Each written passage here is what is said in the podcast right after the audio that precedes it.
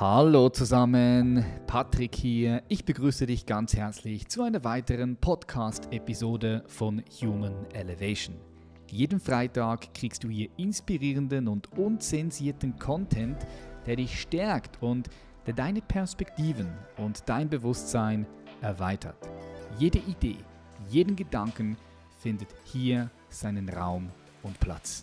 Schön, dass du heute wieder mit dabei bist. Heute haben wir einen Gast, der bereits vor eineinhalb Jahren hier auf dem Podcast war. Und zwar Kai Stut.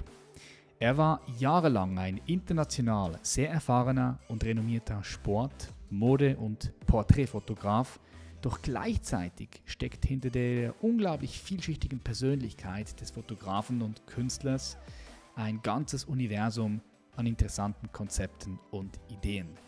Kai Stutt bezeichnet sich selbst als Anarchist und emotionaler Querdenker. Seine philosophischen Gedanken spiegeln sich in seinen Kampagnen und künstlerischen Arbeiten wider. Er startete als Sportfotograf, setzte neue Maßstäbe und veränderte die Ansätze großer Fashion-Kampagnen. Er war immer auf der Suche, wollte sich nie anpassen. Erst in der Entwicklung seiner künstlerischen Arbeiten fand er seine Erfüllung. Er gab sich nicht eher zufrieden, bis er seinen eigenen, sehr individuellen und kunstreichen Stil fand. Er porträtierte Prinz Charles, Lady Gaga, Steve Wonder und Exhibit, scheuchte den Weltmeister Bastian Schweinsteiger und die Elite des Fußballs durch ein Milchbad, nutzte die Tour de France als Location für ein Fashion-Shooting oder fotografierte die Olympiasiegerin Britta Heidemann und Bai Ling in einem Splatter-Shooting im Pop-Art-Stil. Was es ist, weiß ich auch nicht. mit Paris Hilton, mit der Hotelerbin, zog er nonstop 68 Stunden durch Berliner Nachtclubs und machte, wie bei vielen Stars, ein künstlerisches dokumentarisches Kunstwerk daraus. Seit der Zeit Corona flüchtete er von Zypern nach Korsika, wie er selbst sagt. Darüber werden wir heute viel sprechen, was da genau passiert ist. Und er hat auch einen Film gedreht über Corona. Außerdem hat er eine Initiative lanciert mit dem Namen One Million, in der es unter anderem darum geht, eine Million Menschen in sehr kurzer Zeit zu einigen, um gemeinsam zu zeigen, dass sehr viele, die mit der aktuellen Politik und dem korrupten System nicht mehr einverstanden sind. Außerdem startet er das Project Fovea, welches das Ziel hat, wie ein Think Tank kollektiv ganzheitliche Lösungen für die aktuellen Herausforderungen zu erarbeiten, die im Einklang mit Mensch, Tier und Natur stehen. Yes. Jetzt hast du eine Perspektive und ich würde sagen, lass uns direkt reinstarten. Ich freue mich auf das Gespräch und ich hoffe, du freust dich auch. Herzlich willkommen hier bei Human Elevation, Kai Stunden. Okay. Ja, Kai, schön dich zu sehen. Ja, hallo, Patrick. Lange, lange ist her. ja. So lange her ist. Ja. Ist, ist schon, schon lange her. Ich weiß gar nicht, wann haben wir unser letztes Gespräch gehabt? Das ist sicher ein Jahr, ja sicher, es ist eineinhalb Jahre her. Eineinhalb Jahre ist es her. Crazy, was crazy, oder? Ein, eineinhalb Jahre, was alles passiert ist. Was steckst du? Wo bist du gerade? Ja, ich bin auf eine andere Insel gezogen, geflüchtet, muss ich eigentlich fast sagen. Nein. Ähm, ja, also das, das Verrückte war, ich habe ja auf Zypern gewohnt und hatte mich da schon wirklich eingerichtet, hatte ein tolles Haus und äh, habe da so zwei Jahre gewohnt. Und plötzlich waren die Grenzen dicht nach Corona. Und ähm, mir war klar, dass ähm, ich auf einer halben Insel nicht wohnen will. Ich will nicht wieder in der DDR 2.0 leben. Und ähm, so viel ich weiß, ist die Grenze auch bis heute nicht wieder offen. Und für mich war natürlich der spannende Teil, wir haben direkt an der Grenze gewohnt wir sind rübergefahren in, die, in den türkischen Teil. Ähm, da haben wir für 70 Cent getankt. Äh, da sieht man dann auch mal, wie teuer der Sprit wirklich ist. Sie verdienen ja trotzdem noch was. Ja. Äh, 70 Cent, meistens auch nur so 68 oder so. Und ähm, morgens zum Frühstücken rübergefahren und dann mit dem Mountainbike an den Moscheen vorbei und so. Das war für mich einfach mal so das Allergrößte. Und der zypriotisch-türkische Teil ist auch unheimlich schön. Und ähm, ja, plötzlich war diese Grenze zu, direkt vor deiner Haustür. Plötzlich wohnst du an der Mauer. Ne? Und ähm, Und da ich gesagt, also es war wirklich eine Entscheidung von, von drei, vier Tagen. habe ich gesagt, okay, was machst du jetzt? Okay, der schönste Platz, an dem ich jemals war, und ich bin ja viel gereist, das weißt du, ähm, war ähm, Korsika. Und dann habe ich einen Container gepackt, alles reingestopft und bin von heute auf morgen von Zypern nach Korsika gezogen. Krass. Du bist aber auch ein radikaler Typ, oder? Kennst gar nichts. So, wenn etwas, wenn du das Gefühl hast, mh, hm, da fühlt sich das nicht mehr, ist intuitiv nicht mehr richtig an, back, machst direkt Nägel mit Köpfen, ha? Ja. Aber weißt du, weißt, also warum wenn, ich frage? Weißt du, warum ich frage? Weil, weil, schau, ich höre von vielen Leuten jetzt in Deutschland, oh, jetzt ist es mir zu eng geworden, aber, aber die, die machen dann nichts. Ja, dann gibt es Leute, die ziehen wirklich weg. Ich kenne auch, ich habe viele Freunde, die wegziehen von Deutschland, weil sie sagen, hey, Deutschland ist mir zu krass geworden. Also ich muss ganz ehrlich sagen, ich bin richtig froh, dass ich in der Schweiz bin. Mal schauen, wie es hier ausschaut, aber ich nehme einfach wahr, dass es hier ein bisschen entspannter noch ist. Aber du direkt, bam, raus. Naja, also man muss natürlich dazu sagen, dass, dass ähm, äh, mein ganzes Leben hat sich ja von einem Tag auf den anderen geändert. Ne? Also es war, äh, wir haben ja also wir wollten gerade nach Zypern reisen am ersten Tag vor dem Lockdown. Es war wirklich, wir hatten schon einen Lufthansa-Flug gebucht, der war auch dreimal so teuer wie normal. Ähm, und hat, das war alles gebucht. Wir wussten, äh, Montag ist Lockdown oder Sonntag ist Lockdown. Wenn du und, sagst wir, äh, wer meinst du mit wir? Wenn du sagst wir. Ich und mein ganzes Team. Wie viel also sind das? Waren, wie viele Leute? Wie muss man sich das vorstellen für die äh, Zuhörer Das waren damals äh, zwei Assistenten und es variiert immer so zwischen zwei und drei Assistenten. Mehr will ich nicht. Und, mhm. und ähm, genau, und ähm, wir waren dann halt auf dem Sprung und äh, plötzlich wird der Flug abgesagt. Und wie, ach du Scheiße, was machen wir jetzt? Jetzt sitzen wir in Deutschland. Ich habe ja in Deutschland keine Wohnung, nichts gehabt. Und äh, mir war klar, dass das auch nicht so schnell vorbeigeht. Also ich konnte tatsächlich drei Monate nicht nach Hause. Und, ähm, äh, und dann haben wir gesagt, okay, was machen wir jetzt? Und ich hatte einen guten Freund, der hatte eine leerstehende Villa in Hamburg. Da habe ich gesagt, okay, dann lass uns doch einen Film über Corona machen. Und, mhm. ähm, äh, und ja, und, und, für mich war klar, das ist ein weltweites, ähm, äh, geschichtsträchtiges Ereignis. Das muss man einfach filmen. Da kannst du eigentlich gar nicht anders. Und dann haben wir angefangen auf dem Kiez die Leute zu interviewen. Es war wirklich eine skurrile Atmosphäre, weil wir am Ende des Kiezes gewohnt haben. Der hatte so eine, so eine Villa in der Nähe von der Elbchaussee, also ganz, ganz schön, so in so einem reichen Viertel und die stand leer, die Villa. Und äh, da haben wir dann halt mit unseren Campingwohnmobilen davor geparkt und konnten in der Villa in die Sauna und ins Schwimmbad und so weiter. Das war wirklich abgedreht. Und und es war Hamburg, ich bin ja in Hamburg geboren, es war so meine Heimatstadt mal anders erlebt und ich hatte auch wirklich Bock drauf. Ja, und dann hatten wir auch eine ganz tolle Atmosphäre auf dem Kiez, haben da angefangen zu drehen. Und ähm, irgendwann habe ich gesagt, du, wir müssen auch mal zu einer Demo. Da in Berlin demonstrieren sie. Äh, und dann sind wir direkt zur ersten Demo nach Berlin gefahren. Und ähm, wir kommen da hin und denken, was geht denn jetzt hier ab? Ne? Da werden die Leute zusammengeprügelt, nur weil sie da ihr Grundgesetz in der Hand haben. Und, und also wirklich völlig überzogen. Und denkst, was ist denn das jetzt? Also man hat es überhaupt nicht verstanden, weil das so skurril war. Und als Filmemacher bist du ja ein Beobachter und denkst so, was machen die denn da mit den Leuten? Die provozieren doch die ganze Zeit. Und ähm, man hat doch das Recht, irgendwie auch in einer Pandemie auf die Straße zu gehen. Das ist ein Grundrecht in Deutschland. Naja, und ähm, die wurden richtig äh, hart angegriffen und rausgezogen und obwohl das wirklich friedliche Menschen waren. Und da ist mir auch noch gar nicht so viel aufgefallen. Und dann bin ich, dann treffe ich, wie immer die Zufälle es wollen, Ken Jebsen. Und mit dem habe ich schon ganz oft was gemacht, ähm, äh, aber eher nicht für seine politischen Sachen, sondern ich habe Boulevard mit ihm gemacht. Hab, mhm. ähm, Weiß ich noch. Äh, bekannte Sportler oder Künstler oder auch, ähm, wie heißt der noch, äh, Stefanie Heinzmann aus, aus der Schweiz interviewt und, und also wirklich tolle Leute eigentlich. Und, und Ken mochte ich immer. Also ähm, ein harter Knüppel, aber, aber wirklich ein dufter Typ und kann die Schnauze einfach nicht halten. ich immer, musste immer vorher lachen, weil, weil ich natürlich mit der Ignorance-Kampagne, die ich ja so 2010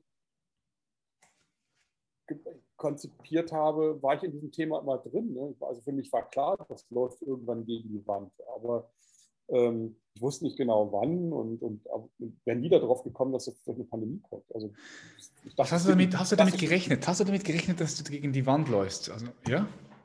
ja ich habe ja 2010 das Projekt Forvea gegründet. Das war mhm. die Philosophie, ähm, das war einfach erstmal so dieser philosophische Akt. Das war die Verarbeitung von zehn Jahren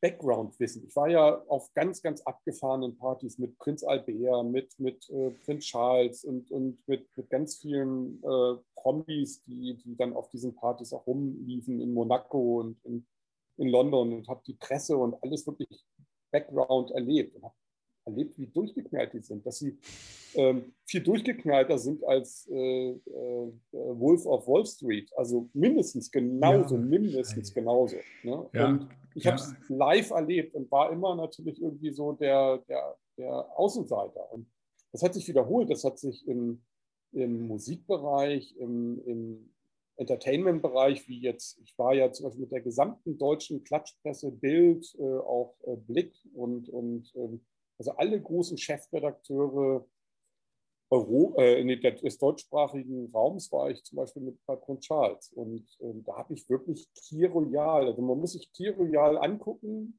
dann weiß man, wie durchgeknallt die deutsche äh, Presse ist. Und dann versteht man auch, was gerade passiert. Mhm. Dass, sie, ähm, dass sie alle nicht mehr ganz dicht sind. Ne? Das muss man wirklich so leider sagen. Ich meine, ich werde jetzt wahrscheinlich da richtig für gechast, aber die haben einfach einen Vogel, ne? weil die einfach sich so hochschießen. Und damals war ich mit dem, äh, also Prinz Charles war für mich so ein, so ein krasses Ergebnis, äh, Erlebnis. Ich saß in der ersten Klasse und vor mir saß Michael Gräter. Und über den hat man Kier Royal gedreht, weil der so verrückt war. Mhm. Und ich, mir, ich kannte Kier Royal nicht und irgendwann kam jemand auf mich zu und meinte, das ist Michael Gräter. Und ich so, ja, wer ist Michael Gräter? Ja, der hat, über den hat man Kier Royal gedreht. Ne? Und, und und dann bin ich natürlich sofort in die Videothek gegangen und habe mir Key Royal rausgeholt. Damals musste man noch in die Videothek.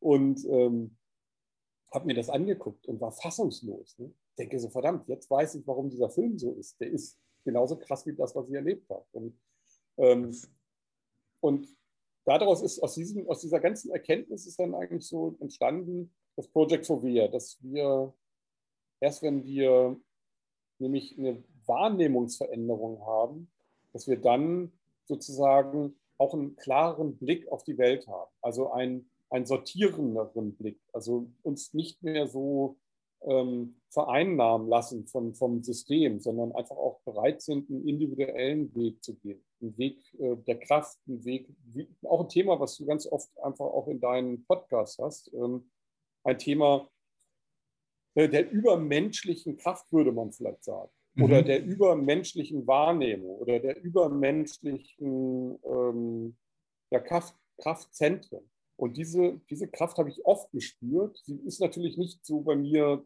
gewesen, dass ich die über Monate auf einem hohen Level halten konnte, aber sie waren, wenn ich so ein Ziel hatte, dann war diese unglaubliche Kraft da und, und ich habe dann immer hinterher gedacht, sag mal, wo nimmst du diese Energie her? Ähm, da so einen kranken Kram zu machen und ähm, auch, auch Projekte, die eigentlich viel zu groß waren, die auch global waren. Und das war zum Beispiel auch dieses Projekt Fovea. Dieses Projekt Fovea war die Idee, diese, diese Erfahrung, dass wir, wenn, dass wir eigentlich ganz schnell umschalten. Wir können ganz schnell von rational auf intuitiv umstellen. Wir müssen nur wissen, wie es funktioniert.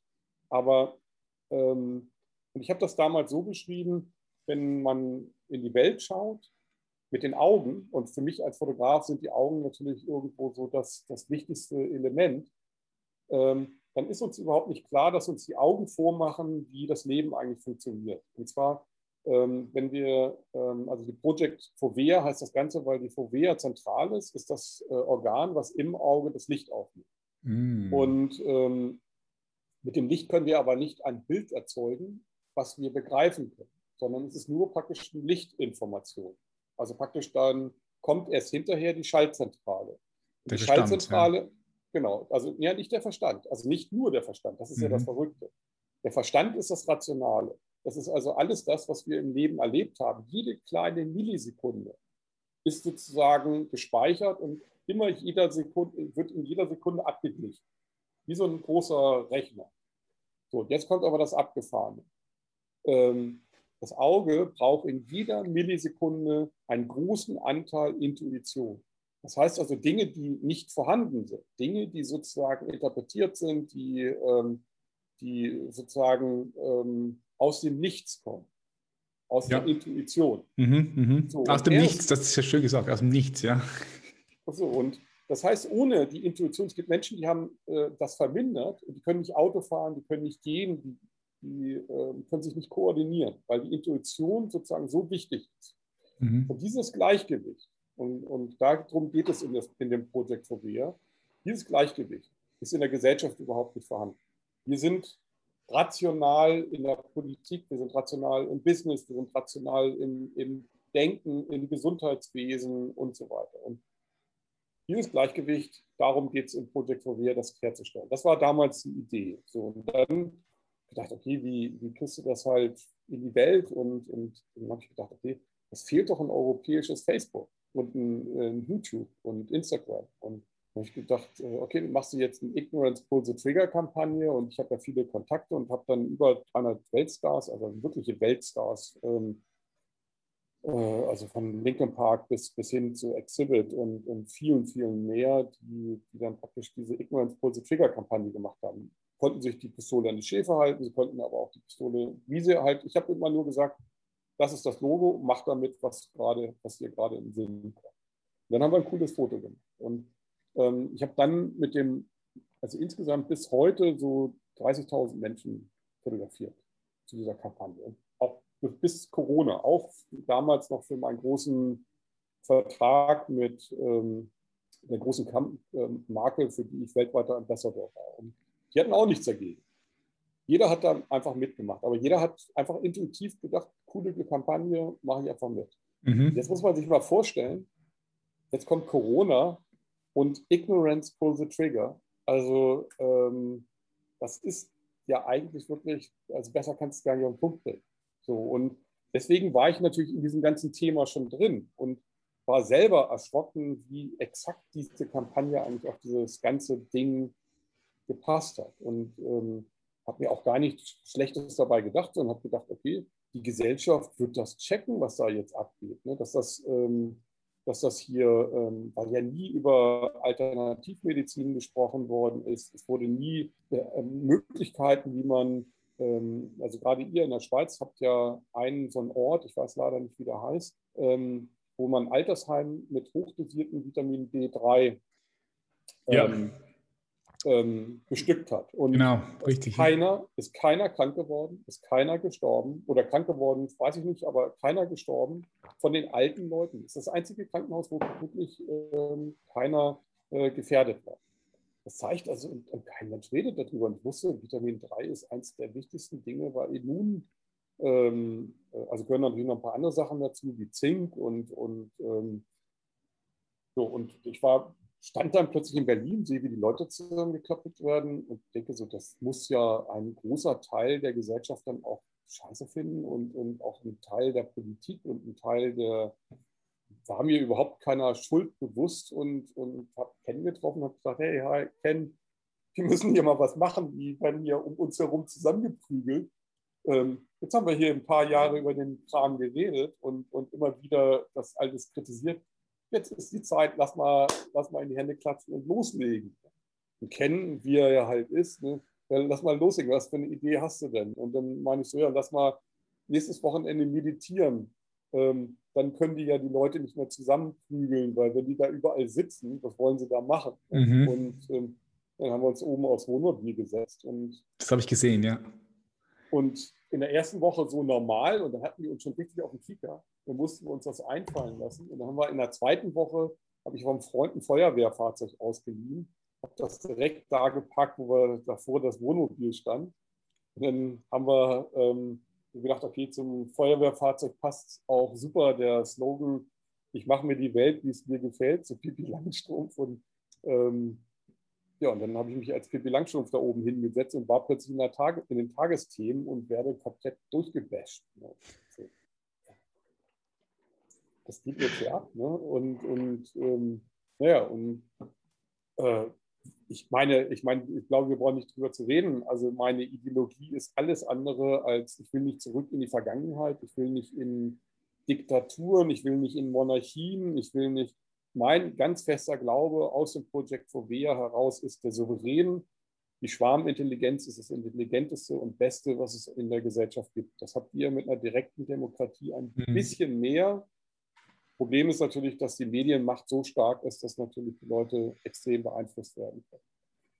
Naja, und ich will es auch nicht zu lang machen. Äh, es war dann auf jeden Fall so, dass ich dann ähm, ja, äh, plötzlich äh, gute Interviews machen konnte. Ich habe dann gedacht, okay, für den Film fehlt noch Professor Bakti, der ist super, da musst du ja. hin. Dann bin ich da hingefahren und ähm, war ein super netter Mann und er meinte so, ja, du musst mir noch einen Gefallen tun, du musst einen Brief an die Kanzlerin für mich filmen.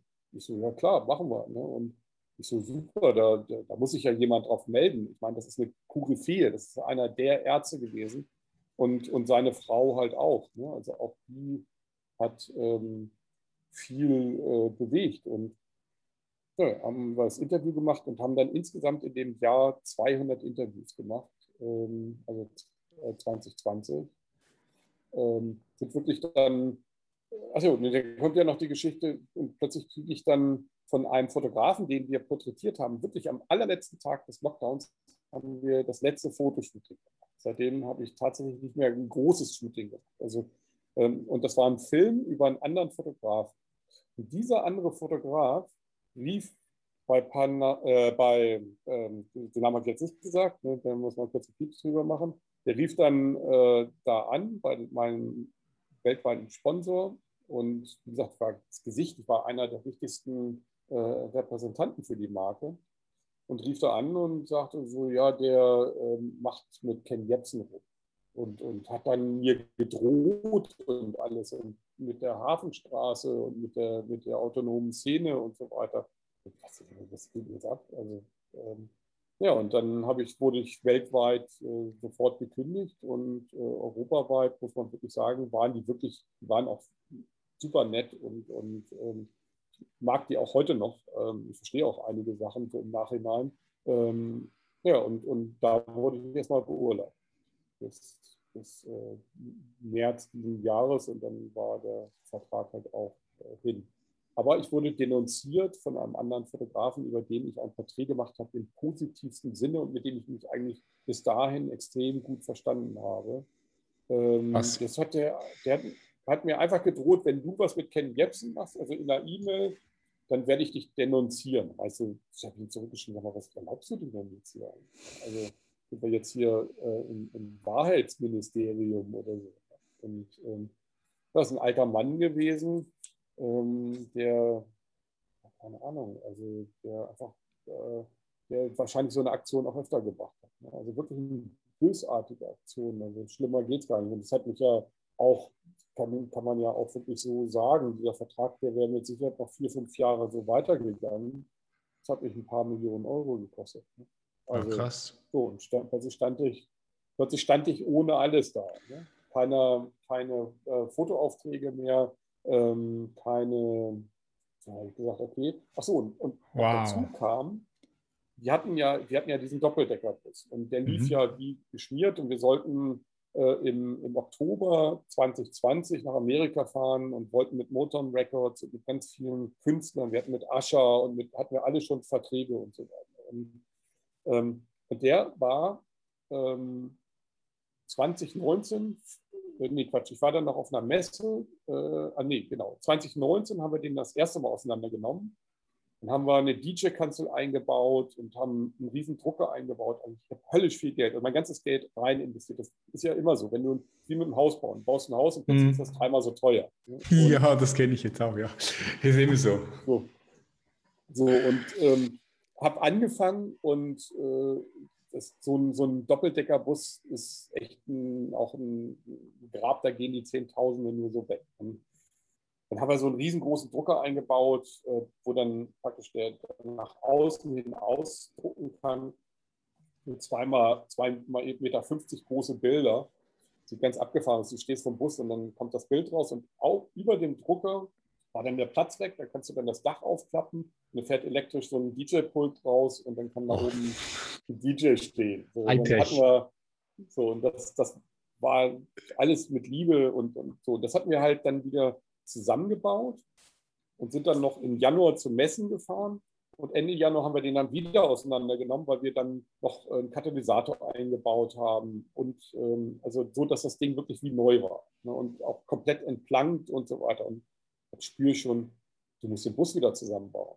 Und dann haben wir das ein Glück geschafft, bis also dank äh, einer Firma äh, in, in Berlin, die auch so Busse, äh nur so auf Busse spezialisiert ist und ein guter Freund, den Bus wieder im Mai zusammen also gerade so, weil du hast auch keine Ersatzteile mehr bekommen. Ne? Also das, das Ganze mhm. war wirklich auf Messerschneide. Ne? Und, und plötzlich ist dieser Vertrag weg. Und ähm, mir war klar, ich komme nicht nach Amerika und ich komme, muss mein Leben komplett. Ähm, aber, und das war das Abgefahrene, ähm, ich wusste vom ersten Tag an des Lockdowns, dass, dass ähm, das eine Riesenchance ist weil ich einfach das Leben davor als extrem belastend empfunden habe. Also es ging mir extrem gut in diesem Leben, das muss man wirklich sagen. Also ich bin immer meinen individuellen Weg gegangen. Ich habe mit großen Firmen zusammengearbeitet, ich musste mich nie verbiegen. Also ich mhm. bin ständig rausgeschmissen worden, das muss man auch dazu sagen. Ich habe eine Kampagne fotografiert, so wie ich es wollte und habe mich dann mit den größten Firmenchefs oder Agenturen angelegt, weil ich einfach äh, gesagt habe, es wird so gemacht, wie ich das mache. Ihr bucht mich ja, weil ihr mich haben wollt. Und die haben ja richtig viel Kohle dafür bezahlt. Ne? Also die haben teilweise ähm, wirklich Budgets aufgestellt, die, die ähm, ja, also weit über 100.000 Euro waren. Mhm. Und ähm, hört sich jetzt super an. Man muss auch die Hälfte dann immer äh, bezahlen. Man hat ein Riesenrisiko, man hat eine Riesenverantwortung.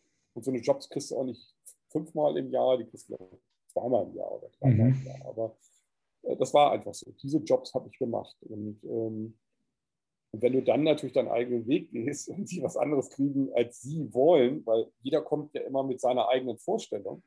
Und du sagst, nee, nee, äh, jetzt stehen wir hier am Set, ich mache das so, wie ich das will. Dann gibt es zwei Möglichkeiten. Die lieben dich und die hassen dich. Aber meistens war es so, dass, dass ich die Kampagne so gemacht habe, wie ich es wollte. Und dann wurde die extrem erfolgreich. Und dann durfte ich sie wieder machen. Also ganz oft habe ich mich mit den Chefs gestritten, also bis aufs Blut, äh, also so, dass ich nach Hause gehen musste und dann äh, habe ich den Job wieder.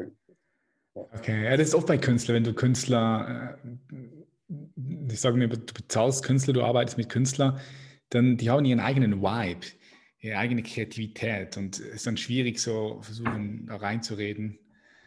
Ja, ja. ja ist so. Ist so. Mhm. Mhm.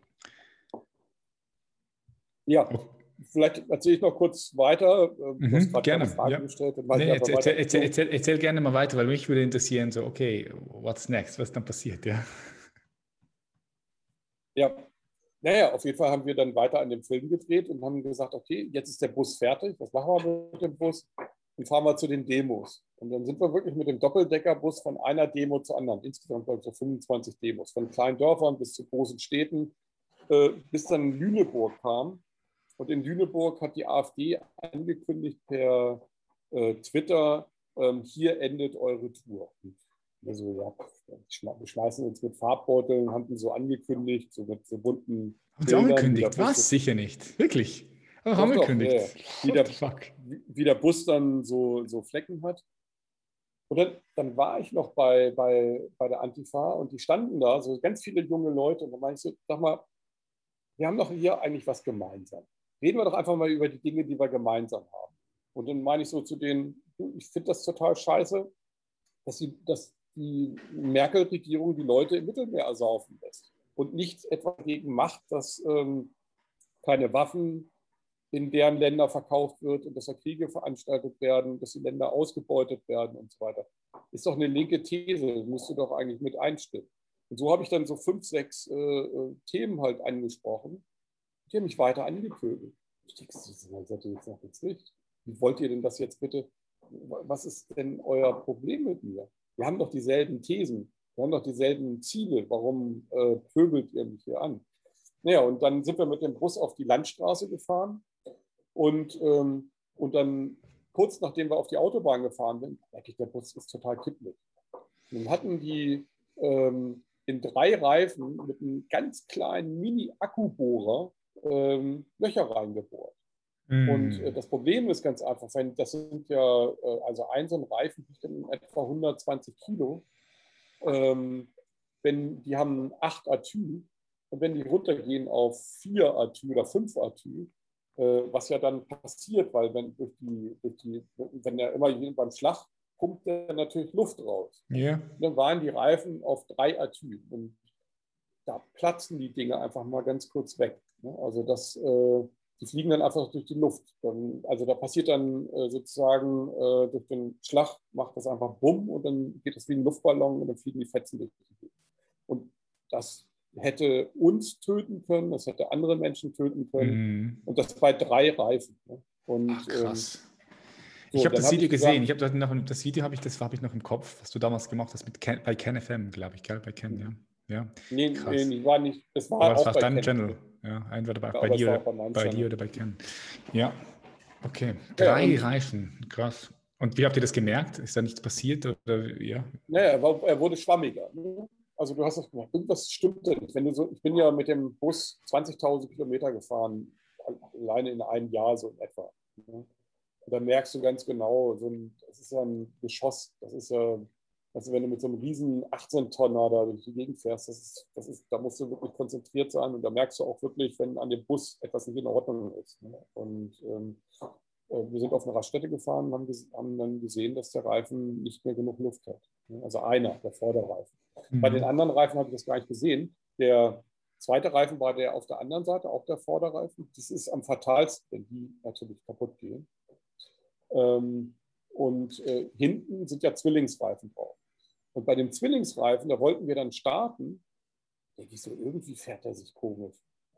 Und das habe ich, nachdem ich alle Reifen repariert hatte. Deswegen hat das, kam das auch immer so in Etappen. Ich bin überhaupt nicht auf die Idee gekommen, dass sie auch den Hinterreifen noch irgendwie äh, zerstochen haben. Ich wollte losfahren, nachdem ich das repariert hatte und habe gemerkt, ähm, dass der gar keine Luft mehr hat, dass der nur noch mitrollt. Also siehst du, der hat ja die Form dann noch. Mhm. Der hat dann, der andere Zwillingreifen stützt den dann. Naja, auf jeden Fall, ähm, das war für mich dann auch das Ende. Äh, wir sind dann halt auf die großen Demos gegangen am 29., äh, am 1. und am 9. oder 8., 29. Äh, August. Und ähm, zwischendrin sind wir nach Zypern geflogen und haben den Container gepackt. Und ähm, sind dann pünktlich dann am 29. wieder auf der Demo gewesen. Und bei beiden Demos waren so viele Menschen da. Also so unglaublich viele Menschen. Ich habe noch nie so viele Menschen gesehen. In den ganzen Parks war ja höllenheiß und überall saßen die Leute in den Parks, in den, ähm, also die ganzen, ich bin die ganzen Sternen, also die Straße 17. Juni ist so, denke ich mal, zwei Kilometer lang bis zum Stern. Bin komplett einmal mit Bodo Schiffmann da hochgegangen bin in die Parks reingegangen, ich bin nach rechts und nach links und auch in die anderen Richtungen gegangen, überall Menschenmassen. Die saßen natürlich auch mit Abstand, die haben und ganz an den Rändern war tatsächlich auch ähm, Leute mit Reichsfahren und, und so weiter. Aber wie willst du denn, kannst, das ist doch, ich meine, über was redet man da? Äh, ja, das ist, das ist so. Das ist, da, wie willst du das, wie willst du das, ich meine, die siehst du nicht, die, also die sind viel zu weit weg. Ich, eins ist ganz sicher, jeder, der mit einer Reichsfahne in die Demo reingegangen wäre, der hätte auf die Mütze gekriegt, weil alle mhm. genau wissen, dass, dass, äh, dass nämlich das äh, das Todesurteil ist und dass das auch äh, Ärger gibt und so weiter. Und auch keiner mit denen zu tun haben wollte, weil die meisten Leute sind tatsächlich eher ganz stark linksorientiert. Und ich habe mir ja auch oftmals die Frage gestellt, ähm, was, was verbindet diese Menschen? Also was verbindet diesen unglaublichen unglaubliche Vielfalt an Menschen. Und das ist ganz klar eindeutig ähm, die Intuition. Die spüren, das ist nicht eine Kopfsache, sondern es ist eine intuitive Geschichte, dass diese Impfung ähm, nicht gut ist, dass es andere Möglichkeiten gibt, dass es ein Riesengeschäft ist, dass es vielleicht auch andere Dinge ist. Und ich kann dir auch, auch jetzt nach anderthalb Jahren Recherche, kann ich nicht zu 100 Prozent verifizieren, was das Problem ist, von wem diese Attacke kommt. Meine Ahnung ist ganz klar, dass wir uns in einem dritten Weltkrieg äh, befinden, der auf eine ganz andere Art und Weise ausgetragen wird. Und mhm. wir sehen einfach nur ähm, bestimmte Ergebnisse und wissen eigentlich gar nicht, was los ist. Das ist spannend, dass du das sagst, Kai, weil, weil es, das, das, das, das nehme ich auch wahr. Also ich habe immer wieder meinen Freunden gesagt, wir sind mitten im Dritten Weltkrieg, wir sind da mittendrin schon, einfach auf anderen, anderen Ebenen. Ja, das, das, das nehme ich auch wahr. Es ist krass. Also es ist eh, eh total crazy. Also, also immer noch, ich bin immer noch, ich bin immer noch, immer noch erstaunt, weißt du auch. Ja. Äh, ja. Ich auch. Ja. Paul hat ja heute, ähm, ich weiß nicht, wann du das ausstrahlst, das Interview, aber er hat heute gesagt, ähm, Fauci ähm, ist ein Massenmörder. Der hat vier Millionen Menschen auf dem Gewissen, weil er, ähm, und das ist ziemlich sicher verifiziert, ähm, und das haben auch die amerikanischen Medien so kommuniziert, ähm, dass experimentiert worden ist an diesen Coronaviren, dass sie sozusagen für den Menschen adaptiert worden ist. Wie perfide ist so etwas überhaupt, da ein Labor aufzumachen, das in Amerika, weil das zu gefährlich ist, in Amerika nicht zu eröffnen, es in Wuhan zu eröffnen und dann so eine Tests zu machen, dass Viren sozusagen äh, modifiziert werden, um als Kriegswaffe benutzt äh, äh, werden zu können. Also das ist schon wirklich, ähm, ja. Also man, man, man, ähm, ja, man, das ist, das ist ja, also das ist schon mal, das ist sicher, oder? Man, man weiß, dass es vom Labor kommt. Das wurde ja bewiesen, oder? Ist das auch, das ist, ist das auch Mainstream? Ist das, ist das auch Mainstream oder noch ja, nicht? Ja, es ist im Mainstream, im amerikanischen Mainstream ist es äh, auf jeden Fall äh, gang und gäbe, dass da, ähm, ich muss mal ganz kurz gucken, hier mein Hund ähm, hat, glaube ich, hier, wahrscheinlich rennt hier eine Maus rum. äh, ja, äh, ja, das ist relativ ähm, äh, klar verifiziert und man kann eigentlich wirklich schon eigentlich sagen, es wird verschwiegen in Europa, aber Fakt ist, dass es so ist. Mhm. Gut, vielleicht, ja. vielleicht auch nochmal zu, zu, zu, den Impfungen. Ne? Ich meine, ähm, was ist eine Kriegsführung, wenn eine ganze Welt geimpft wird und zum Impfzwang wird und es kann keiner mehr abstreiten? Macron hat jetzt gerade hm. einen Impfzwang für äh, Behörden und ähm, für Kranken, also für Krankenpersonal oder Gesundheitspersonal ähm, eingeführt. Ähm, er hat die, die, äh, dass die Leute praktisch eine Testpflicht machen, wenn du in irgendeinen Laden rein willst. Also also daran sieht ja, dass die Dystopie, die wir halt vom Jahr schon angekündigt haben, dass die halt eintritt. Und zwar Step by Step und zwar so, dass man noch viel schneller und viel härter, als wir das eigentlich dachten.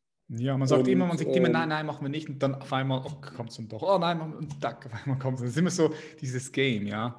Und es ja. kommt am Ende des Tages so durch die Hintertür rein. Das ist auch das, was ich wahrnehme. Also ich meine, man muss ja fast, man muss blind sein, dass man die, die Impfpropaganda nicht, nicht sieht. Das ist eine krasse Propaganda. Also ich sehe zum Beispiel für mich, für mich ist es das erste Mal in meinem Leben, wo ich sowas sehe, das ist eine echte Propaganda da. Auch, auch, ist ja auch öffentlich, ist klar. Also man sagt ja auch öffentlich Impfpropaganda, ja, wir wollen, dass die Leute sich impfen. Ja. In Amerika kriegst du machst du am Gewinnspiel, nimmst du am Gewinnspiel teil, wenn du dich impfen lässt, kannst ein Fahrzeug gewinnen und so, das ist crazy. Ja, also ich habe heute ähm, gerade, ich habe einen Spediteur, der wollte hier nach, nach Korsika kommen, um hier äh, was äh, hier rüber zu fahren. Dann rufe ich den an, kerngesunder Typ, 38, glaube ich, oder wie viel ich äh, mitgekriegt habe, kann auch ein bisschen älter sein. Und äh, der sagte dann so, ja, ähm, ich kann leider nicht kommen, ich habe eine Herzmuskelentzündung. Also, bist du geimpft oder sind sie geimpft worden? Und er meinte so, ja, vor zwei Wochen mit äh, Johnson und Johnson. Ja, wissen wir schon, ne, dass das von, von der Impfung kommt. Ja, aber die Ärzte streiten das ab. Die sagen, das kommt von der Grippe. Ja, ich, ich habe auch, ich habe ich hab einen Kunden, der hat sich die zweite Impfung geholt und nach drei, vier Wochen in einem Call hatte mir, also topfit, gell? topfit, mhm. hatte mir gestanden, dass er Gleichgewichtsstörungen hat jetzt. Also und, und dass, dass er sich Sorgen macht, dass es auch nicht mehr weggeht. Also nach drei, vier Wochen äh, Gleichgewichtsstörungen. Also so noch nie gehabt. Und ich, ja, ich kenne auch noch ein paar andere Fälle. Es ist crazy, ja. Ich kann crazy. nur alle, also wir denken ja, wir erkaufen uns damit die Freiheit. Ähm, ich kann nur alle warnen, diesen Impfstoff äh, zu sich zu nehmen. Also das ist einfach mal das Gespräch zwischen, also ich habe in etwa 20 Ärzte, mit 20 Ärzten ein Interview geführt. Und äh, klar, es ist schwierig natürlich mit Ich habe auch einen Drosten angeschrieben für den Film und auch alle anderen. Die wollen ja mit einem nicht reden. Ist ja abgefahren. Ja, Man kriegt ja klar. überhaupt keine Antwort. Also der Mainstream unterhält sich nicht mit äh, den Kritikern. Ähm, mhm. Wir wollten den Film eigentlich sehr neutral machen, aber ähm, das, das, war einfach nicht möglich. Und, ähm, die Kritiker ähm, haben ein sehr, also ein, ein Bild der Dystopie, also muss man ganz klar sagen. Also die mhm. warnen hochgradig davor. Inwieweit das eintritt, werden wir sehen. Ähm, ich glaube aber, wenn, wenn ich jetzt ähm, eine Kriegsführung ähm, und, und mir Vorteile verschaffen will, dann würde ich es genau so machen. Also ich bin ja, ich habe ja mein Geld auch mit Strategie und Konzepten verdient und ähm, wenn man jetzt einfach mal sieht, Elon Musk äh, hat sein Vermögen von 30 Millionen oder 29 Millionen in zwölf Monaten, also jetzt wahrscheinlich noch viel mehr, hat das auf 160 Millionen in etwa, ich will mich jetzt nicht festlegen, aber so in etwa erhöht, also verfünffacht. Ähm, ein, ein Bill Gates hat ähm, 30, äh, äh, nicht Millionen, Milliarden natürlich, äh, mhm. 160 Milliarden. Ein Bill Gates hat ähm, 30 Milliarden gemacht und in der Zeit, in der alle Menschen verloren haben. Wir haben ja alle sozusagen unser Geld in diese Pandemie gesteckt. Ja gut, das ist den meisten das, Leuten ja, ja gar nicht klar. Ne? Aber das, aber das ich, denke, ich denke, schau, ich denke, ähm, das, das passiert immer. Also es gibt immer Gewinner und Verlierer. Finanziell jetzt, würde ich sagen. Ähm. Klar, aber sind natürlich genau die, die man auch vorwirft, womöglich äh, die Ursache des Problems zu sein. Ne? Und das ist natürlich schon krass. Ne? Also wenn man, ähm, klar, wenn, wenn wir einfach mal, da, also sagen wir mal einfach, der Gedanke ist da. Der Gedanke ist ähm, da, ja. Kann man der denken. Gedanke in einen digitalen Quantensprung oder ein digitales Zeitalter einzuläuten. Wie machst du denn das? Genau so. Ja, ich meine, schau, es gibt, es gibt ganz so viele verschiedene Gedanken. Ich, ich, oder es gibt sicher auch, auch Leute, die sagen jetzt, ja, Verschwörungstheorie, babibabo. Ich denke einfach, es, es, es muss doch erlaubt sein, jeden Gedanken zu nehmen und einfach auch mal sich zu erlauben, das Ganze durchzuspielen. Und ähm, am Ende des Tages, am Ende des Tages ist es schwierig, einen Durchblick, also für mich zumindest, es ist schwierig, einen Durchblick zu, zu, zu bekommen. Ich kann, was ich wahrnehme, ist, ich habe zum Beispiel, war ich mal an einem Think Tank war ich mit, mit, mit, mit russischen Milliardären und wirklich Leuten mit Power. Und dort habe ich das allererste Mal gesehen, verstanden, wie Gesellschaft strukturiert wird, also wie das, wie das funktioniert, long term, weißt du, auf, auf 30, 40, 50, 60, 70 Jahre mit Lobbyismus, mit Medien, mit Bibelbond, da war ich einfach so uh, mit offenem Mund, habe ich gesagt, okay, krass, so funktioniert das, so in Kalifornien, Thinktanks, dies, das, also ich habe das, hab das erfahren. Und darum weiß ich auch, dass, dass, äh, dass da natürlich logischerweise Menschen mit viel Power gewisse Interesse haben, sich zusammentun und auch auch, auch Kultur formen. Das, das, ist, das ist keine Verschwörung, das passiert. Das, das ist wichtig, das, das zu verstehen, das passiert. Und ob es jetzt dann, ja, wie das genau jetzt passiert ist und wer und wie was, pf, das ist immer schwierig zu sagen. So, aber, Natürlich. Ja. Aber, aber das, was du gerade angesprochen hast, ist die Essenz des Journalismus. Mhm. Es gibt keinen Journalist, der nicht auch ein Verschwörungstheoretiker sein muss, um Journalist zu sein. Sonst wäre er kein Journalist, sonst ist er und, und labert den Kram nach, den er irgendwo bei Twitter oder bei, bei Facebook gelesen hat. Ein Journalist ist ein Verschwörungstheoretiker. Er vermutet hinter jeder Sache eine Verschwörung. Und daher kommt ja auch dieser Begriff. Natürlich ist es richtig, wir, also das Beste, was wir als Gesellschaft äh, machen können, ist, dass wir alle Verschwörungstheoretiker werden. Sieht man mein äh, T-Shirt? Hm. Hm. Stell mal, auf. stell mal ganz kurz auf. Achso. Ja, aufstehen, kurz aufstehen. So. Ja, stopp. Ah, okay, sehr schön. Ja, ja, schön. Das ist schon hart. Also, doch hart deformiert, oder? Irgendwie, du passt jemandem nicht, den Medien nicht, okay, Verschwörungstheoretik, zack, bist abgestempelt. Vorbei ist es, ja. Aber, aber das ist ja das, äh, ich glaube, dass, dass ist ja auch so deine Energie. Wir sollten vielleicht auch mal ein bisschen über was Positives jetzt gleich reden. Ich denke, äh, das ist mindestens so wichtig wie das, das Negative. Also ich mhm. versuche ja immer auch da eine Balance zu finden, dass ich einfach sage, okay, drei Tage in der Woche recherchiere ich diesen ganzen Mist und gucke ganz einfach, dass ich neue Informationen finde, dass ich mich vernetze, dass ich äh, mit Leuten rede, äh, dass ich Interviews mache. Nee, vier Tage, stimmt. Vier Tage machen wir Interviews.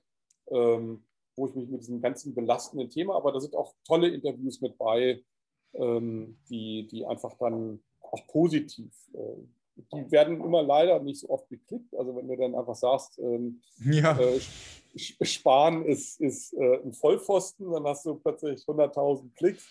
Und wenn du schreibst, ähm, die, und willst was tun für die Gesellschaft, dann kriegst du immer einen so, äh, so. Aber okay. Und Aha. Auf jeden Fall. Die Natur des Menschen. Fall, Fokus auf das, was nicht gut ja. ist, nicht auf das, was gut ist. Ja. So, also von daher sollten wir gleich noch über das Positives reden. Also das mache ich jetzt auch gleich. Also ich bringe noch kurz diese Geschichte zu Ende. Mhm, äh, gerne, auf jeden Fall wir dann, haben wir dann mit dem Bus halt aufgehört. Ich bin nach, von Zypern nach äh, Korsika gezogen. Und dann haben wir diesen Project Fovea-Film gedreht, äh, so ein bisschen, damit ich auch erkläre, was, warum ich ein geschulter, intuitiver Mensch werden. So, das wollte ich den Menschen eigentlich erklären. Weil das Problem ist, jedes Wort, was du darüber verlieren würdest, kannst du nicht begreifen, weil du die Erfahrung nicht gemacht hast. So, deswegen habe ich den Leuten über den Project for Where, es kommt jetzt auch ein großer Film, an dem wir arbeiten, äh, heraus, ähm, also Project for Where, der Film, das ist ja nur ein Teaser gewesen, ähm, weil das, was du praktisch erfährst, ist das Einzige, was du sozusagen auch ähm, für dich sozusagen als Wahrheit erfahren hast. Was du sozusagen als Wahrheit gesagt bekommst, kannst du nicht fühlen. Es fehlt das Gefühl dazu. Und deswegen haben wir einen sehr gefühlvollen Film gemacht ähm, über diese Erfahrungen, die ich in meinem Leben gemacht habe. Über das Auf und Ab, über die Krisen, über die Hochs und Tiefs, über die lebensgefährlichen Situationen und dem Urvertrauen, dass ich nie irgendwie Angst hatte, ähm, durch diese Krisen hindurchzugehen, sondern ich habe mein Leben immer so genossen, wie es in dem Moment gerade war. Und ähm, so war es auch wirklich mit ähm, der Corona-Krise. Natürlich kommen auch so Angstmomente und es kommen auch mal Panikattacken oder, oder ähnliches, aber im Großen und Ganzen bin ich eigentlich angstfrei. Und wenn man jetzt einfach so sieht, ich habe meine Reputation als Fotograf verloren, die ich äh, 30 Jahre aufgebaut habe, wo ich viel Geld reingesteckt habe. Ich habe meinen Job verloren. Ich habe seitdem nicht einen einzigen Job mehr bekommen. Ähm, Krass. Hab, ja, ist das, ist, hängt, das, hängt, das, also hängt das so jetzt an dir dran? Nimmst du das so wahr? Denkst du, das wird sich widerlegen, so vielleicht? In, ja, ich habe hab auch Jahren, da ja. keine Angst. Also ja. ähm, das, ist, das ist ja das Negative, entwickelt bei mir immer ein, ein, etwas Positives. Guck mal, ich bin jetzt vom Fotografen zum Filmemacher geworden. Und äh, jetzt plane ich aber wieder meine Fotografenkarriere.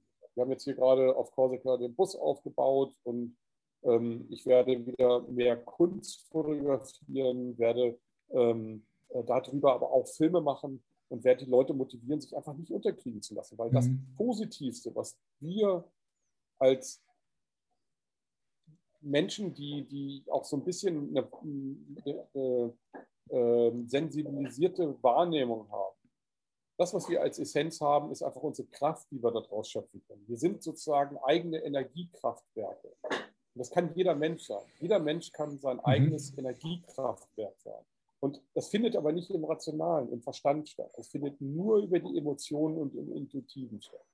Und dann der Lust, etwas zu tun. Egal, auch wenn was Neues kommt, kommt was Neues. Lässt man das Alte los, macht man was ganz anderes. Mhm. Zypern mal loszulassen. Ja. Genau. So schön das gesagt. Loslassen das Loslassen ist das Aller, Allerwichtigste. Es kommt immer etwas Neues, wenn man das Alte loslässt. Und mhm. auf diese Veränderung habe ich mich eingelassen. Klar, ist schade, ich liebe die Fotografie, ähm, aber, aber ich habe jetzt andere Dinge. Ich habe einen Kanal aufgebaut mit, mit 102.000 Abonnenten oder 103, keine Ahnung, ähm, innerhalb von, von acht Monaten ähm, ich, ich habe ähm, tolle Interviews, tolle Menschen, tolles Netzwerk kennengelernt, tolle Menschen, die integer sind, die mir lieber sind als dieses verlogene Pack, ähm, wo es nur darum geht, irgendwie der Coolste, der Beste und der Abgefahrenste zu sein. Ich habe meine eigene Bescheidenheit auch entdecken müssen. Ja, also, und auch ähm, meine Fähigkeiten als Vermittler und auch meine Fähigkeiten, ähm, Dinge einzusetzen.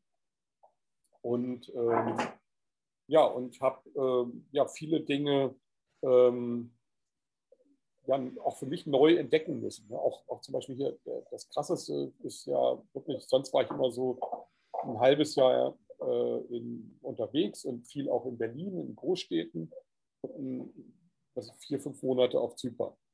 Und plötzlich sitze ich hier auf, auf Korsika und alles ist so ruhig, ne? alles ist so entspannt, alles ist so ohne so viele Einflüsse. Der Tag vergeht, der Tag ist schön, jeder Tag ist Sonne. Ähm, man badet, man macht seine Arbeit. Äh, also es ist ein ganz anderes Leben plötzlich. Also viel weniger Einflüsse. Und, uh -huh.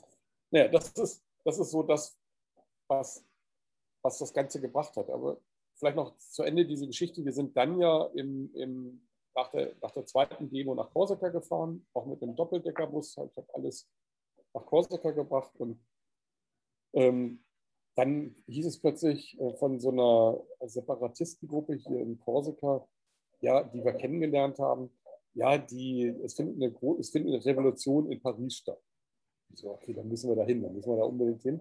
Aber wenn wir da schon hinfahren, dann lass uns doch kurz nach Schweden fahren äh, nach, äh, und, und lass uns äh, in, in, lass uns auch in Schweden so eine Aufnahme machen. Und äh, dann aber müssen wir wirklich bis ans Ende bis, äh, bis an, äh, in den Polarkreis. Und, und, aber das machen wir dann so bis Februar. Und dann sind wir losgefahren. Paris war ein totaler Flop. Also waren natürlich schon Demos, aber die waren lange nicht so groß und überall Polizei. Und, äh, und dann sind wir äh, ja, kurz nach Deutschland gefahren und ich habe dann noch kurz meine Eltern besucht. Und dann ging es nach Schweden, also am 25. Dezember. Und mit einem Wohnmobil ähm, was überhaupt nicht dafür gemacht war. Und am Anfang war alles ziemlich harmlos, da ging alles so einigermaßen. Und dann hinter Stockholm, also wir haben dann Interviews gemacht und, und, äh, und, hinter Stockholm waren wir dann so auf der Höhe von Ostergard. Und ähm, da fing es an, da waren die erste Nacht, waren da so minus 35, minus 40 Grad. Oh. Und im Wohnmobil ist alles gefroren. Also, also du musst dir vorstellen, wir sitzen da in dem Wohnmobil, wollen das Wasser trinken und wir haben geheizt, volle Pulle geheizt. aber es war gefroren. Das Wasser war gefroren. Oh, weißt du? Also musst dir vorstellen, wir hatten in dem, in dem also am Boden so, so bis ein Meter hatten wir so Minusgrade und dann oben hatten wir dann so ein bisschen Plusgrade und, und also es war wirklich krass. Und äh, und dann wussten wir, okay, mit dem Wohnmobil, das ist ein Sommerwohnmobil, 30 Jahre alt, da müssen wir schon noch ein bisschen was machen. Ich muss noch mal kurz zurück. Und dann habe ich meinen Hund geholt, den ich, den ich bestellt hatte. Und der war ein Welpe. Den muss ich dann, den, den muss ich im Februar halt abholen. Bin ich nochmal nach Deutschland zurückgefahren. Von, vom Polarkreis wieder ganz zurück. Nein. Hab den Hund, hab den Hund abgeholt. Mit der Fähre wieder rüber, habe den Hund abgeholt und dann haben wir erstmal eine vernünftige Heizung in das Ding eingebaut. Ähm, und einen Motorwärmer und all so ein Kram. Und dann sind wir, haben wir einen zweiten Anlauf gemacht. Und das war so eine abgefahrene, so ein abgefahrener Trip. Diese, ich hasse eigentlich Kälte, aber es war so kalt, dass es schon wieder so geil war. Also das kann man sich überhaupt nicht vorstellen. Das war, wow, crazy. Wir haben, wir haben am Polarkreis haben wir mit, mit unseren Schlafsäcken draußen geschlafen. Wir haben äh, Touren gemacht äh, mit, mit Huskies und, und äh, haben dann draußen geschlafen und dann pünktlich kam das Polarleuchten. Ähm, und das ist natürlich nochmal was ganz anderes, als wenn du da irgendwo stehst und dir das anguckst oder im Schlafsack liegst und also ohne Zelt und unter freiem Himmel bei minus 30 Grad und guckst dir das Polarleuchten an. Ein LSD-Trip oder was? Voll. Keine Ahnung. Voll. Wow. So, okay. Dann haben wir da, da auch einen Film gedreht und haben wirklich tolle Sachen, haben die Rentiere mit den, mit den Samen äh, in die Berge ähm, getrieben über, über so einen großen gefrorenen See mit Skidos, also auch total abgefahren. Also war wirklich ein, ein totaler Abenteuertrip. Ne? Also, und ich habe mir gedacht, okay, wenn das Reisen demnächst verboten ist, ist das nochmal ein schöner Abschluss, so ähm, erstmal für die nächsten Jahre, um, um einfach ähm, nochmal so einen coolen Trip zu machen. Und ähm, das war es auch. Es war mega anstrengend. Das war Höllen. Also du musst dir vorstellen, du musst dich ja immer warm anziehen und, und ähm, draußen ist es einfach, wir haben Schneestürme erlebt, wir haben, äh, wir sind, äh, ich glaube, bestimmt 3.000, 4.000 Kilometer auf Eis, auf spiegelglatten Eis mit diesem Wohnmobil gefahren. Und ähm, ja, keine Ahnung, es war einfach, und dann immer dieser kleine Hund dabei, der immer geklappert hat, den haben wir immer drei Schichten Anzüge angezogen und, und Schuhe und, und alles Mögliche. Also alles ist immer aufwendig. Und dann zu dritt in so einem kleinen Wohnmobil, ein halbes Jahr lang. Ich sagte, halbes Jahr wart ihr unterwegs. Wir waren ein halbes oh. Jahr. Zum Schluss waren wir, also nicht ganz, also wir waren fünf Monate in Schweden und waren dann noch einen Monat in Deutschland. Und da bin ich, habe ich gedacht, äh, okay, jetzt kommst du nach Deutschland, du musst mal wieder was in Deutschland machen. Und äh, ich wusste, in München ist eine Demo und das war wieder Schicksal und in Berlin ist eine Demo. Und äh, da habe ich mir gedacht, okay, dann wollte ich schon immer machen, habe die Dadas angerufen, die Mönche, und habe gesagt, hey, ich habe vor, von München nach Berlin zu laufen, zu Fuß. Die so, eine super Idee, kommen wir mit. Und dann sind wir original München gestartet. Demo wurde abgesagt, kurz davor, bevor wir dann da waren. Wir aber trotzdem losgelaufen, von München zu Fuß nach Berlin gelaufen und in Berlin wurde dann auch die Demo abgesagt. Das Ganze haben wir dann gefilmt. Und wie lange seid ihr gelaufen? Drei Wochen. Jetzt machst du was, du machst so crazy shit immer wieder, hey. Unbelievable. Ja, es war, war abgefahren. Genau. Aber, aber, war super. Also das war wirklich mal eine ganz andere, es war wirklich, weißt du, ich würde den Leuten so gerne diese Gefühlsebenen. Ja, ist eine andere Erfahrung. So. Viele Leute kommen gar nicht. Wer, wer macht das schon? Oder viele Leute kommen gar nicht bis dorthin. Wir haben so tolle Menschen kennengelernt. Glaube ich dir. Also ständig haben, haben wir, ich habe ja, achso, ich habe auch immer den ganzen Tag gefastet. Ich habe immer erst abends, wenn ich ankam, wir sind so immer so zwischen 25 und 40 Kilometer gelaufen. Scheiße anstrengend, kann man sich überhaupt nicht vorstellen. Es ist richtig, richtig anstrengend. Habt ihr gepennt? Im Zelt. Also wir hatten nur schon ein Wohnmobil dabei, aber ich habe, äh, und dann hat es nur gepisst. Also wirklich, alles war klamm und nass, du, dann hast du dich abends gefreut, ey, kommst du endlich ins, kommst du endlich da am Ziel an und hat gepisst ohne Ende und alles war klamm, der Schlafsack war klamm und, und äh, das war schon, also manchmal habe ich mich gehasst für diese Idee, aber im Endeffekt, äh, es war echt toll mit den Dadas, weil mit so Mönchen, ähm, die, die, waren immer entspannt, muss man wirklich sagen. Mhm. Die haben da immer, war lustig, die haben immer auch bei, bei ähm, die, sind auch, die hatten ein Wohnmobil dabei, die haben auch bei der Autofahrt dann meditiert, die haben sich abgewechselt, weil die die 40 Kilometer nicht geschafft. Ähm, und ähm, ja, es war, es war so reinigend, ne? also so vom Geist. Weißt du? mhm. Es war alles scheißegal, so nicht scheißegal, es war einfach alles gut, wie es ist. Ne? Und, und, und ähm, wir haben viel meditiert mit, mit anderen Leuten zusammen und, und ähm, war eine echt geile Erfahrung, muss ich echt sagen. Schweden und, und also dieses, diese unglaubliche Kälte und dieses, diese unglaubliche Landschaft, dieses, also die ist so schön, das kann man in Worten überhaupt nicht beschreiben. Ne? Also da muss man gehen, Schweden, sagen, ja. Mhm. Meine Frau und ich wollen gehen, wollen unseren Hund mitnehmen und dort auch so einen Wohnwagen mieten oder einen Bus und dann mal durch Schweden touren. Ich glaube, das, das, muss man mal gesehen haben. Ne? Aber man muss, man muss wirklich, ähm, man muss bis äh, zum Polarkreis, weil es wird immer schöner, ne? muss man wirklich sagen. Es wird, mhm. ähm, äh, also der, der Süden ist schön, ist toll, aber auch sehr gleich. Und, und hinterher diese Fjorde und so, das ist unglaublich. Nimmst, also, du, dort, ist, nimmst du dort eine andere Vibe, eine andere Energie dort im Polarkreis? Wie ist es so für dich ja, die jetzt? Mensch, die Menschen, die Menschen sind, sind da besonders. Also man, die Samen zum Beispiel, äh, aber bis dahin ist auch Corona gekommen. Ne? Also die sitzen normalerweise, nachdem sie die Rentiere dann in die Berge äh, geführt haben, sitzen ja mittags immer, machen dann Feuer und essen Rentierfleisch, weil die essen ja fast äh, sehr viel Fleisch, weil bei der Kälte, mhm. klar, ähm, ist, das ist halt wirklich ein geil hartes Leben da. Ne? Und Ähm, und dann sitzen die am Feuer und dann hatten die gesagt, ja, okay, es dürfen nur vier Leute an einem Feuer sitzen. Und dann hatten die dann zehn Feuer ne? und äh, saßen dann da immer mit vier Leuten.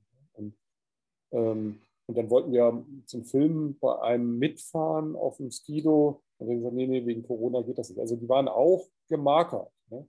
Also Schweden war aber insgesamt total entspannt. Also es war wirklich, es war ein Segen, Seelenurlaub nach diesem halben Jahr oder dreiviertel Jahr Deutschland, wo die Menschen sich so spalten lassen haben, wo überhaupt kein Zusammenhalt war. Also egal, man kann ja eine verschiedener Meinung sein. Mhm. Meine, ja. äh, die, Wahrheit, die Wahrheit steckt ja immer in beiden. Ne? Also, ähm, also, also, oder manchmal, manchmal vielleicht auch nur auf einer Seite, aber dann kann man doch der Sache verzeihen, dann man, hat man sich halt geirrt. Ne? Ich meine, ich habe überhaupt kein Problem, wenn jetzt, wenn jetzt rauskommen würde, hey, das war alles nicht so schlimm und, und ähm, die Impfung ähm, tut den Menschen gut und so weiter, dann würde ich sagen, ja, okay, äh, ich will es zwar nicht, aber, aber äh, es freut mich. Also ich bin überhaupt nicht, ähm, also ich kann auch Fehler eingestehen, weil, weil, von Fehlern leben wir. Von Fehlern machen wir Erfahrung. Mhm. Und Erfahrung ist das Wichtigste, was wir Menschen machen können. Mhm. Ja. Bin ich voll bei dir, definitiv.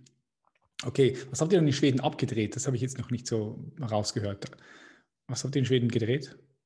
Also es ist noch nicht so ganz sicher. Also entweder, also wir haben 46 Interviews gemacht mit Menschen, die aus Deutschland geflüchtet sind, die wirklich geflüchtet sind, ähm, äh, die teilweise geheult haben im Interview, weil sie so froh waren, plötzlich wieder, also es kamen Menschen auf mich zu, die gesagt haben, ich fühle mich das erste Mal wieder wie ein Mensch es, fällt mir hier überhaupt erstmal auf, was überhaupt abgeht in der Welt und wie es in Deutschland überhaupt, äh, wie schlimm das in Deutschland überhaupt ist. Ne? Also, wie gesagt, endlich, also am Anfang grenzt du irgendwie los und, und guckst, wo du da, deine Maske und du denkst, du brauchst ja keine Maske aufzusetzen.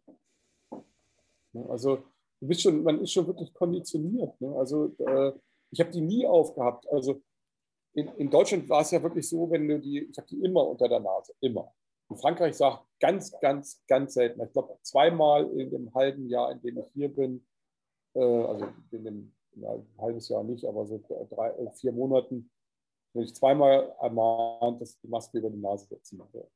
Sogar vor der Polizei in Paris hat kein Mensch hat nie die Maske über, über die Nase gezogen. Ähm, in Deutschland, in, vor allen Dingen in Biomärkten, da werde ich angemacht, dass ich keine FFP2-Maske auf. Ich setze doch nicht diese Joghurtbecher auf.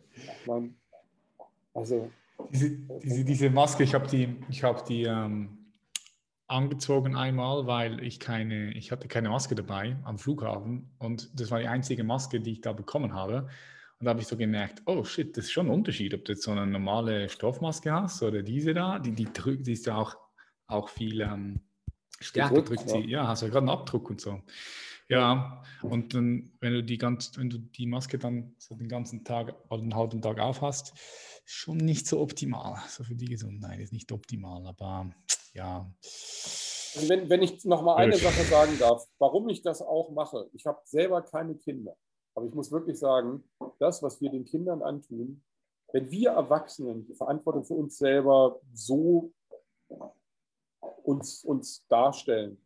Das ist eine Sache. Aber wenn man das mit den Kindern macht, dass man Kinder mit dieser Scheißmaske in die Schule setzt, ihnen die Kindheit raubt, ihnen das Gesicht raubt, ihnen die Gestiken raubt, ihnen die Luft raubt, ihnen Angst macht, ihnen Schuldgefühle einflößt, dann ist das eine Gesellschaft, mit der ich absolut nichts zu tun habe, haben möchte, zumindest mit dem Teil, die das mhm. äh, mitmachen und unterstützen wenn ich Kinder hätte, garantiere ich dir, ich würde alles tun, ich würde von einem Land in das nächste ziehen, um dieser Sache aus dem Weg zu gehen. Ganz eindeutig. Und ich habe auch nirgendwo, nirgendwo das so massiv erlebt wie in Deutschland. Diese Bösartigkeit von den Politikern, das den Kindern anzutun, kann ich absolut nicht nachvollziehen. Wie egoistisch, wie völlig egoistisch ist das, das den Kindern anzutun, den Kindern die, die Kindheit zu rauben, um vielleicht das eine oder andere Leben eines anderen Menschen zu schützen. Wenn es so ist, ist es trotzdem, äh, lieber würde ich, also sage ich ganz eindeutig, lieber würde ich mein Leben hergeben, als dass ich äh, mich von über, über diese Maßnahme schützen lasse. vor allen Dingen, wenn ich äh, ähm, ein alter Mensch bin. Ich würde die Kinder in den Arm nehmen, ich würde mir das nie verbieten lassen. Niemals im Leben. Ich hätte überhaupt keine Angst, nicht eine Sekunde, äh, dass, dass ich im Grunde genommen, dann ist das Leben zu Ende. Das ist Schicksal. Ich glaube ganz, ganz fest daran, wir sollten mal auf unser Urvertrauen hören. Unser Urvertrauen sagt uns genau, was wir tun und wie wir uns verhalten und ähm, wie wir unser Leben wirklich äh, gestalten können. Und das auf Kosten von Kindern, die Jahre verlieren, jetzt seit anderthalb Jahren gegängelt werden, die konditioniert werden, die ihre intuitive Fähigkeit, und jetzt komme ich zu einer Sache, und das ist mir am allermeisten aufgefallen. Das, was im Moment passiert, ist die Vernichtung der intuitiven Gaben des Menschen. Es bei einer gewissen genau Generation, mhm. bei, den, bei den jungen Generationen, die sehen die Augen nicht mehr, die, also die, äh, die, Augen schon, aber die sehen einfach diese Gesichtsmimik nicht, wenn du drei, vier, fünf Jahre alt bist und durch das lernst du ja und äh, es, es, ich, ich, nehme das auch wahr, ja. Wir lernen über Erfahrung. Und das auch, ja klar. Wir lernen über Erfahrung, über also über eine Dystopie-Erfahrung, ähm, ich, bin ich mein ganzes Leben traumatisiert. Und das, was passiert, ist ein, eine groß, also ein, also ich glaube ganz einfach, wenn man jetzt einfach mal spirituell darüber geht, dass immer wieder in Generationen äh, das intuitive Wissen zerstört worden ist, und zwar absichtlich. Das, äh, also ganz sicher durch die Kirche in der Hexenverfolgung, in der Verfolgung der Druiden, in der Verfolgung der Bader, ähm, die nämlich, ähm, äh, was viele Leute zum Beispiel nicht wissen, Baden ist einer der heilsamsten Dinge, die man, sich, die, die man überhaupt machen kann. Zum Beispiel Salzbäder oder, oder, oder ähm, die sind so entgiftend für den Körper. Fasten, diese ganzen Geschichten, also alles, was zum Baden und, und, und so weiter dazugehört, sind so wichtig. Das ist als wie ein Ölwechsel beim Auto. Du kannst so und, und wenn du dir immer nur diesen Scheiß reinhaust und dein Körper vergiftest, ist klar, dass er irgendwann auch streikt. Aber diese Dinge, ähm, dass wir denken, wir müssen ihn nur mit nur füttern und, und geistigen Müll zu uns nehmen, aber nie irgendwo auch mal für den Körper etwas tun. Entspannen, baden, äh, Salzbäder. Man sagt zum Beispiel, wenn man ein, ein Natriumbad macht, ähm, nach zwei Stunden, also man äh, ähm, entgiftet man alles im Fettgewebe. Aber das wissen die allerwenigsten. Nach sechs Stunden im äh, Baden ähm, entgiftet man auch die Organe. Das ist die größtmögliche Möglichkeit, den gesamten Körper zu entgiften. Und das sind alles Wissen äh, über die Heilpflanzen. Das haben wir übrigens auch dann in, in, der, in diesem Trip in Schweden, aber auch vor allen Dingen durch Deutschland. Wir haben Kräuterhexen getroffen und Menschen, die, die äh, wirklich mit Liebe Kräuter äh, sammeln und, und extrahieren und so weiter. Und da steckt so eine unglaubliche Energie drin schon alleine auch die Energie dieser Menschen, die, das, die dafür leben und die sich damit beschäftigen. Und dieses Wissen wurde bei den Indianern äh, kaputt gemacht, äh, in Australien, bei den äh, Aborigines, aber auch genauso ähm, in, in, in Europa durch die Kirche, durch die Hexenverbrennung und so weiter. Und das, was im Moment passiert, ist eigentlich ein symbolisches Hexenverbrennen. Es ist das Wissen sozusagen, das intuitive Bewusstsein. Und wir müssen ja mal sehen, das, was passiert ist und was so, diese Krise wäre überhaupt nicht möglich mit, mit dem Datenklau ähm, auf der ganzen Welt. Nämlich die gesamte Schwarmintelligenz wurde ausgebeutet und diese Schwarmintelligenz steht ganz wenigen über Algorithmen zur Verfügung.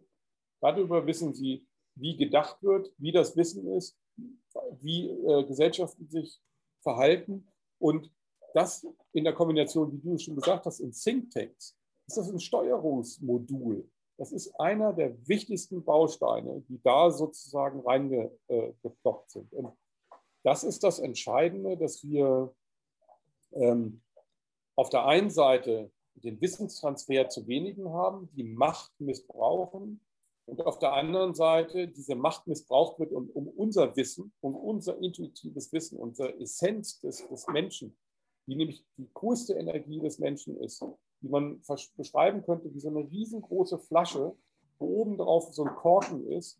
Und dieser Korken ist praktisch alles das, was wir denken, was wir sind. Das ist dieser kleine, mini kleine Korken. Und diese Flasche ist hunderte von Metern groß und hat ein unglaubliches Volumen an Wissen. Und wenn wir den Korken schaffen, aus, aus der Flasche rauszunehmen, dann haben wir eine Ahnung vom intuitiven Bewusstsein. Und dieses intuitive Bewusstsein muss nicht Energie von anderen Menschen klauen und rauben, sondern wir ähm, können diese Energie äh, selber produzieren. Und diese Energie, ich glaube, dass, ich glaube, ich rede da auch mit Menschen, der sich auch damit schon beschäftigt hat. Also ich habe ja deine Podcasts auch gehört. Also mhm. dein, deine Neugierde ist ja auch da. Diese unglaubliche Power, die in uns steckt, ist unentdeckt bei den meisten Menschen. Und ich verstehe das überhaupt nicht. Die heilt, die heilt uns geistig, die lässt uns Krisen überleben, die lässt uns zu friedlichen Kämpfern machen äh, und, und sie ist äh, eine unglaubliche göttliche kosmische Energie. So könnte man das vielleicht beschreiben. Und darum geht es eigentlich auch in den Projekten, die ich mache. Also, mhm. Und wenn man, so deswegen habe ich auch keine Angst. Also ich, äh, also, äh, ich reagiere natürlich, schütze ich mich, aber ähm, deswegen wohne ich auch im Ausland, aber ich habe keine Angst. Hm. Wie ist es jetzt so in Korsika die Lage? Ist es so entspannt? Ita ist ja Italien? Nee, das ist, ist es äh, Frankreich. Äh, ja, ah, also Korsika ah, stimmt, ja, das, ja, stimmt, du hast recht. Nee, ich habe jetzt immer gedacht, Korsika ist Italien. Nee, ja, nee, das ist Sardinien. Ich war noch nie dort. Ich war, ich war, kenne ich gar nicht. Nee, ich kenne Sardinien nicht, ich kenne Korsika nicht, diese Gegend kenne ich gar nicht. Nee. Ich habe nur gehört, es hat schöne Strände in Korsika, so Karibikstrände, glaube ich auch, oder? Also es gibt, wir wohnen hier in einer Ecke, wo es echt Schützenstrände gibt. Es gibt tolle Seen, es gibt super tolle Wasserfälle, Gumpen, das ganze Jahr über. Du hast ja 3000 Meter hohe Berge. Und ähm, ich glaube, ich hatte das auch mal vorgeschlagen. Lass uns noch mal den Géavin laufen. Das ist der schwierigste Wanderweg Europas. Geht drei Wochen, 180 Kilometer lang. Es verändert dein Leben. Es ist wirklich so.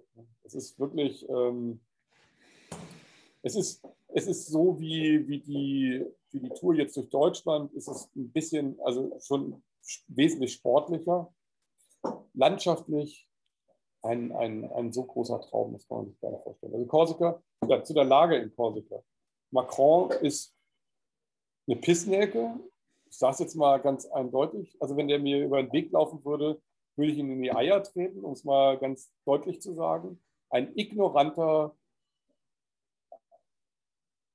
Think Tank-Fuzzi, der benutzt wird und äh, der einfach in seinen Eliteschulen mit seiner Alibi-Tussi ich glaube nicht, dass der mit der zusammen ist. Ich glaube, dass der, aber ist ja egal, ich will da jetzt mhm. auch keinen diskriminieren. Kann jeder machen, wie er will. Aber mhm. ich habe keinen Bock auf Leute, die das verschleiern. Die sollen dann auch dazu stehen oder ähm, sollen dann, keine Ahnung, also aber, aber ähm, da einfach so, ein, so, ein, so, eine Maskerade aufzuziehen. Und das glaube ich dem einfach nicht. Ne? Weil, weil ich habe ja bei vielen Promis mitgekriegt, dass dann irgendwo so da Alibi-Nummern abgezogen werden. Wird abgezogen ähm, immer wieder, ja. Aber gut, auch, muss man auch sagen, weißt du, je nachdem, ich meine, wir können einfach reden. Ich, gehe jetzt mal davon aus, du bist hetero, hetero ja. ja. ja. Das heißt, wir sind zwei weiße Männer, hetero, wir können easy reden. Wenn du dann so wirklich homo bist, homosexuell aber, bist, das ist ja, hast du auch einen harten Druck. Also weißt du, du wurdest, du wurdest, du wurdest, du wurdest, früher, noch, früher noch getötet. Früher wurdest du getötet. Ja, aber ich verteidige, nein, ich verteidige damit die, die, die Schwulen, weil ich habe viele schwule Freunde, die, ähm, die dazu stehen. Und es ist wichtig, dazu, dazu stehen. Sicher das ist es wichtig. Sicher so, ist es super so. wichtig, aber und, nie viele haben die Kraft nicht dazu, weißt du? Das ist halt das. das er, hat die Kraft, noch, äh, noch die Kraft, er hat die Kraft, er hat die Kraft, äh, Präsident von Frankreich zu sein. Also der soll mal nicht irgendwo, ähm, der so bösartig sein kann wie Macron, ähm, der, der hat auch die Kraft, irgendwo dazu zu stehen, was, was irgendwo in seinem Leben wirklich abgeht. Das, ist, das Problem ist ja, diese Falschheit produziert ja weitere Falschheit. Und das ist ja, das weißt du, in Frankreich darf ein Präsident nicht schwul sein. Er hat darauf geschissen. Ne? Das ist, das, diese Falschheit ist Erpressbarkeit. Ich würde ein Statement setzen, würde, würde es zugeben. Weißt du, wie geil das wäre? Boah, das wäre geil. Ja, ich meine, ich habe mir immer Wenn die Frage gestellt, warum gibt es warum im Fußball keine schwulen Fußballer? Ich habe schwule Fußballer kennengelernt. Also ich bin nicht schwul, habe ich ja gerade gesagt, aber ich weiß von einigen, äh, die es sind. Und warum sind sie nicht irgendwo schwul? Weil sie erpresst werden, weil sie nämlich dann im Grunde unter Druck gesetzt werden können. Und wenn man das nicht versteht, und da, ich habe so einen Respekt vor all diesen äh, schwulen Männern, die einfach sagen, hey, ich bin schwul, ja, und äh, kann auch jeder machen, wie er will. Ne? Und, aber wer es nicht ist, für den habe ich keinen Respekt. Weil ich einfach vor allen Dingen, wenn, also wenn jemand es nicht ist und ähm, äh, sich im Hintergrund hält, habe ich kein Problem damit. Aber wenn man sich nach vorne stellt und Präsident von Frankreich ist, dann habe ich kein Verständnis mehr dafür. Sage ich ganz ehrlich. Okay, mhm. ist auch nur eine These, vielleicht mhm. ist es auch nicht so, aber es sollte mich schon wundern, mhm. wenn es nicht so ist. Ähm, mhm. und ich denke, ähm, was mich einfach wirklich annervt daran, ist, ist ähm, dass Macron hat jetzt die Impfpflicht eingeführt für das Gesundheitswesen. Man darf äh, nicht mehr in die Supermärkte ohne Test, äh, also du kannst praktisch auch nicht mehr einkaufen. Also ab, ab Sonntag ist dann Zappendu, für das nicht mehr in Restaurant. Nee, ohne Scheiß. Was, was kannst du nicht mehr einkaufen ohne Testen? Die verarschen mich nicht. Wirklich, haben die das eingeführt. Die Franzosen sind so krass. Also, ähm, äh, sie haben es eingeführt äh, für Läden über 50 äh, Leute. Wo mehr okay, Leute okay, okay, okay, ja. Du kannst in kleinen Miniläden kannst noch einkaufen. Äh, aber ich mache da daraus eine Passion. Ich habe das nämlich, äh, hab ich, ich habe das schon im, im, Sommer, im Winter habe ich das gemacht in Deutschland ähm, ich bin zum Outdoor-Laden gegangen. Wir mussten ja für Schweden halt Outdoor-Ausrüstung holen. Und ich gesagt, ich will 1000 Euro ausgeben. Äh, bringt mir mal den ganzen Scheiß draußen äh, vor den Laden. Ich lasse mich nicht impfen, ich lasse mich auch nicht von euch testen. Bringt mir den ganzen Kram raus. Habe ich eine Bedienung praktisch draußen vor der Tür bekommen. Das war so lustig. Und das werde ich hier auch machen. Ich werde dann immer jetzt geballt einkaufen, werde sagen, ja, ich möchte die und die Lebensmittel. Und es wird auch was Neues entstehen. Ich bin mir ziemlich sicher, es wird ein Bringdienst entstehen. Dann bestelle ich die Sachen, mhm. hole die halt ab. Also, ja, ähm, klar. Die Leute werden ja clever auch. Das ist ja das Gute. Das ist das Gute in Krisen. Ja, in Krisen entstehen wirklich richtig geile Unternehmen, Companies, die auch viel Mehrwert damit schaffen. Das ist immer so. In, der, in der Krise gibt es einfach auch tausend verschiedene Möglichkeiten. Unendlich verschiedene also Möglichkeiten. Ich sehe die Krise als eines der größten Möglichkeiten, äh, und da muss man ja auch mal ehrlich sein, aus der Gesellschaft, aus der wir kommen. Die Vergangenheit. Wer will denn da bitte schön zurück? Das ist zwar bequem, aber wir haben die Menschen ausgebeutet, wir haben Menschen, wir haben Kinderarbeit in Massen. Ich war ja in, in Nepal und in Indien. Wir haben die Menschen da umgebracht mit der Arbeit. Wir haben da 18 Stunden gearbeitet. Die Pharma hat sich äh, dumm und dusselig verdient mit Jammer, das ist ein Amphetamin, damit die Leute überhaupt das aushalten. Da ist, sind wieder alle äh, süchtig. Äh, wir haben über die Reiseunternehmen Prostitution gefördert. Wir haben, äh, also das, das ist ja alles kein Zustand gewesen, wie wir auch, auch uns als Gesellschaft verhalten haben. Diese Ignoranz, äh, die ich da meinte, die bringt uns um. Jetzt mhm. ist das, also die Ausbeuter, die da nicht mehr rausquetschen konnten, die haben gedacht, Mensch, super, wir müssen irgendwo mehr Geld herbekommen, wir wollen mehr ausquetschen ja, okay, nehmen wir doch mal die Gesundheit der Menschen. Ist doch super. Da hauen wir denen einfach alle sechs Monate ein, ein Vakzin rein und dann werden, ich meine, das beste Geschäft, was ever. Also und die Leute sind doch sogar noch abhängig.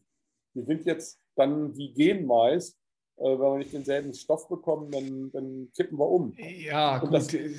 Ja, so, so zweimal impfen, dann dreimal, dann kommt eine neue Variante und dann nimmst du ein viertes Mal und dann irgendwann nimmst du dich zehn Jahre, zwei, dreimal im Jahr. Was, was, was ist das? das da bin ja ich auch raus. da bin ich raus. Da bin ich einfach raus, oder? Da bin ich dann raus, ja. das, das wollen die Leute ja nicht wahrnehmen, äh, wahrhaben. Macron hat jetzt gesagt, der Impfpass ist gültig bis November. Und dann kommt der neue Stoff. So. Und dann ja, kriegst, du ein Herz, kriegst eine Herzmuskelentzündung mit 38. Muss jeder, muss, jedes, muss, jeder, muss jeder selber wissen. Und ich bin nicht grundsätzlich gegen Impfungen, muss ich also ganz klar sagen auch. Klar, ich denke, du auch nicht, oder? Wahrscheinlich. Absolut nicht. Ich war in Indien, ich habe mich vor Indien mit, mit, äh, mit einer Dreierimpfung gegen, wann das, äh, keine Ahnung, ich habe das auch einfach mir reinschießen lassen. Ähm, ich bin überhaupt nicht gegen Impfung, aber gegen diese Impfung bin ich ganz sicher, weil sie so beworben wird, weil ich diesen Menschen die so viel Scheiße am Hacken haben, nicht einen Millimeter traue. Also, also ganz, ganz ehrlich, ganz ehrlich, Kai, ich, ich, ich traue ich trau auch nicht. Ich traue der ganzen Geschichte auch nicht ganz so. Ja. Aber weißt du, die Frage ist, die Frage ist, die Frage ist, wie willst du, wie willst du denn, wie willst du denn vertrauen, wenn du, wenn du, also Vertrauen muss ja, muss ja aufgebaut werden. Und das Gegenteil ist passiert. Ja. Ist passiert. Ja, vor allen Dingen, ich meine, wo kommt denn das Zeug plötzlich her? Drei Monate eine Impfpflicht, äh, einen Impfstoff her, herholen. Äh, gut, gut, mal kurz irgendwie, gut. so, mal kurz so, dann sagen sie ja alles schnell äh, zugelassen. Warum haften die Unternehmen nicht? Ich würde das Zeug mir nur reinhauen. Ich bin sofort dabei, wenn jeder haftet, jedes Unternehmen haftet, und zwar für jedes, äh, für jedes äh, Ding, was da schief läuft. Bin ich, dann dürfen sie mich öffentlich äh, impfen. Vorher, bevor die nicht, äh, weil dann ist das Geschäft nämlich im Eimer.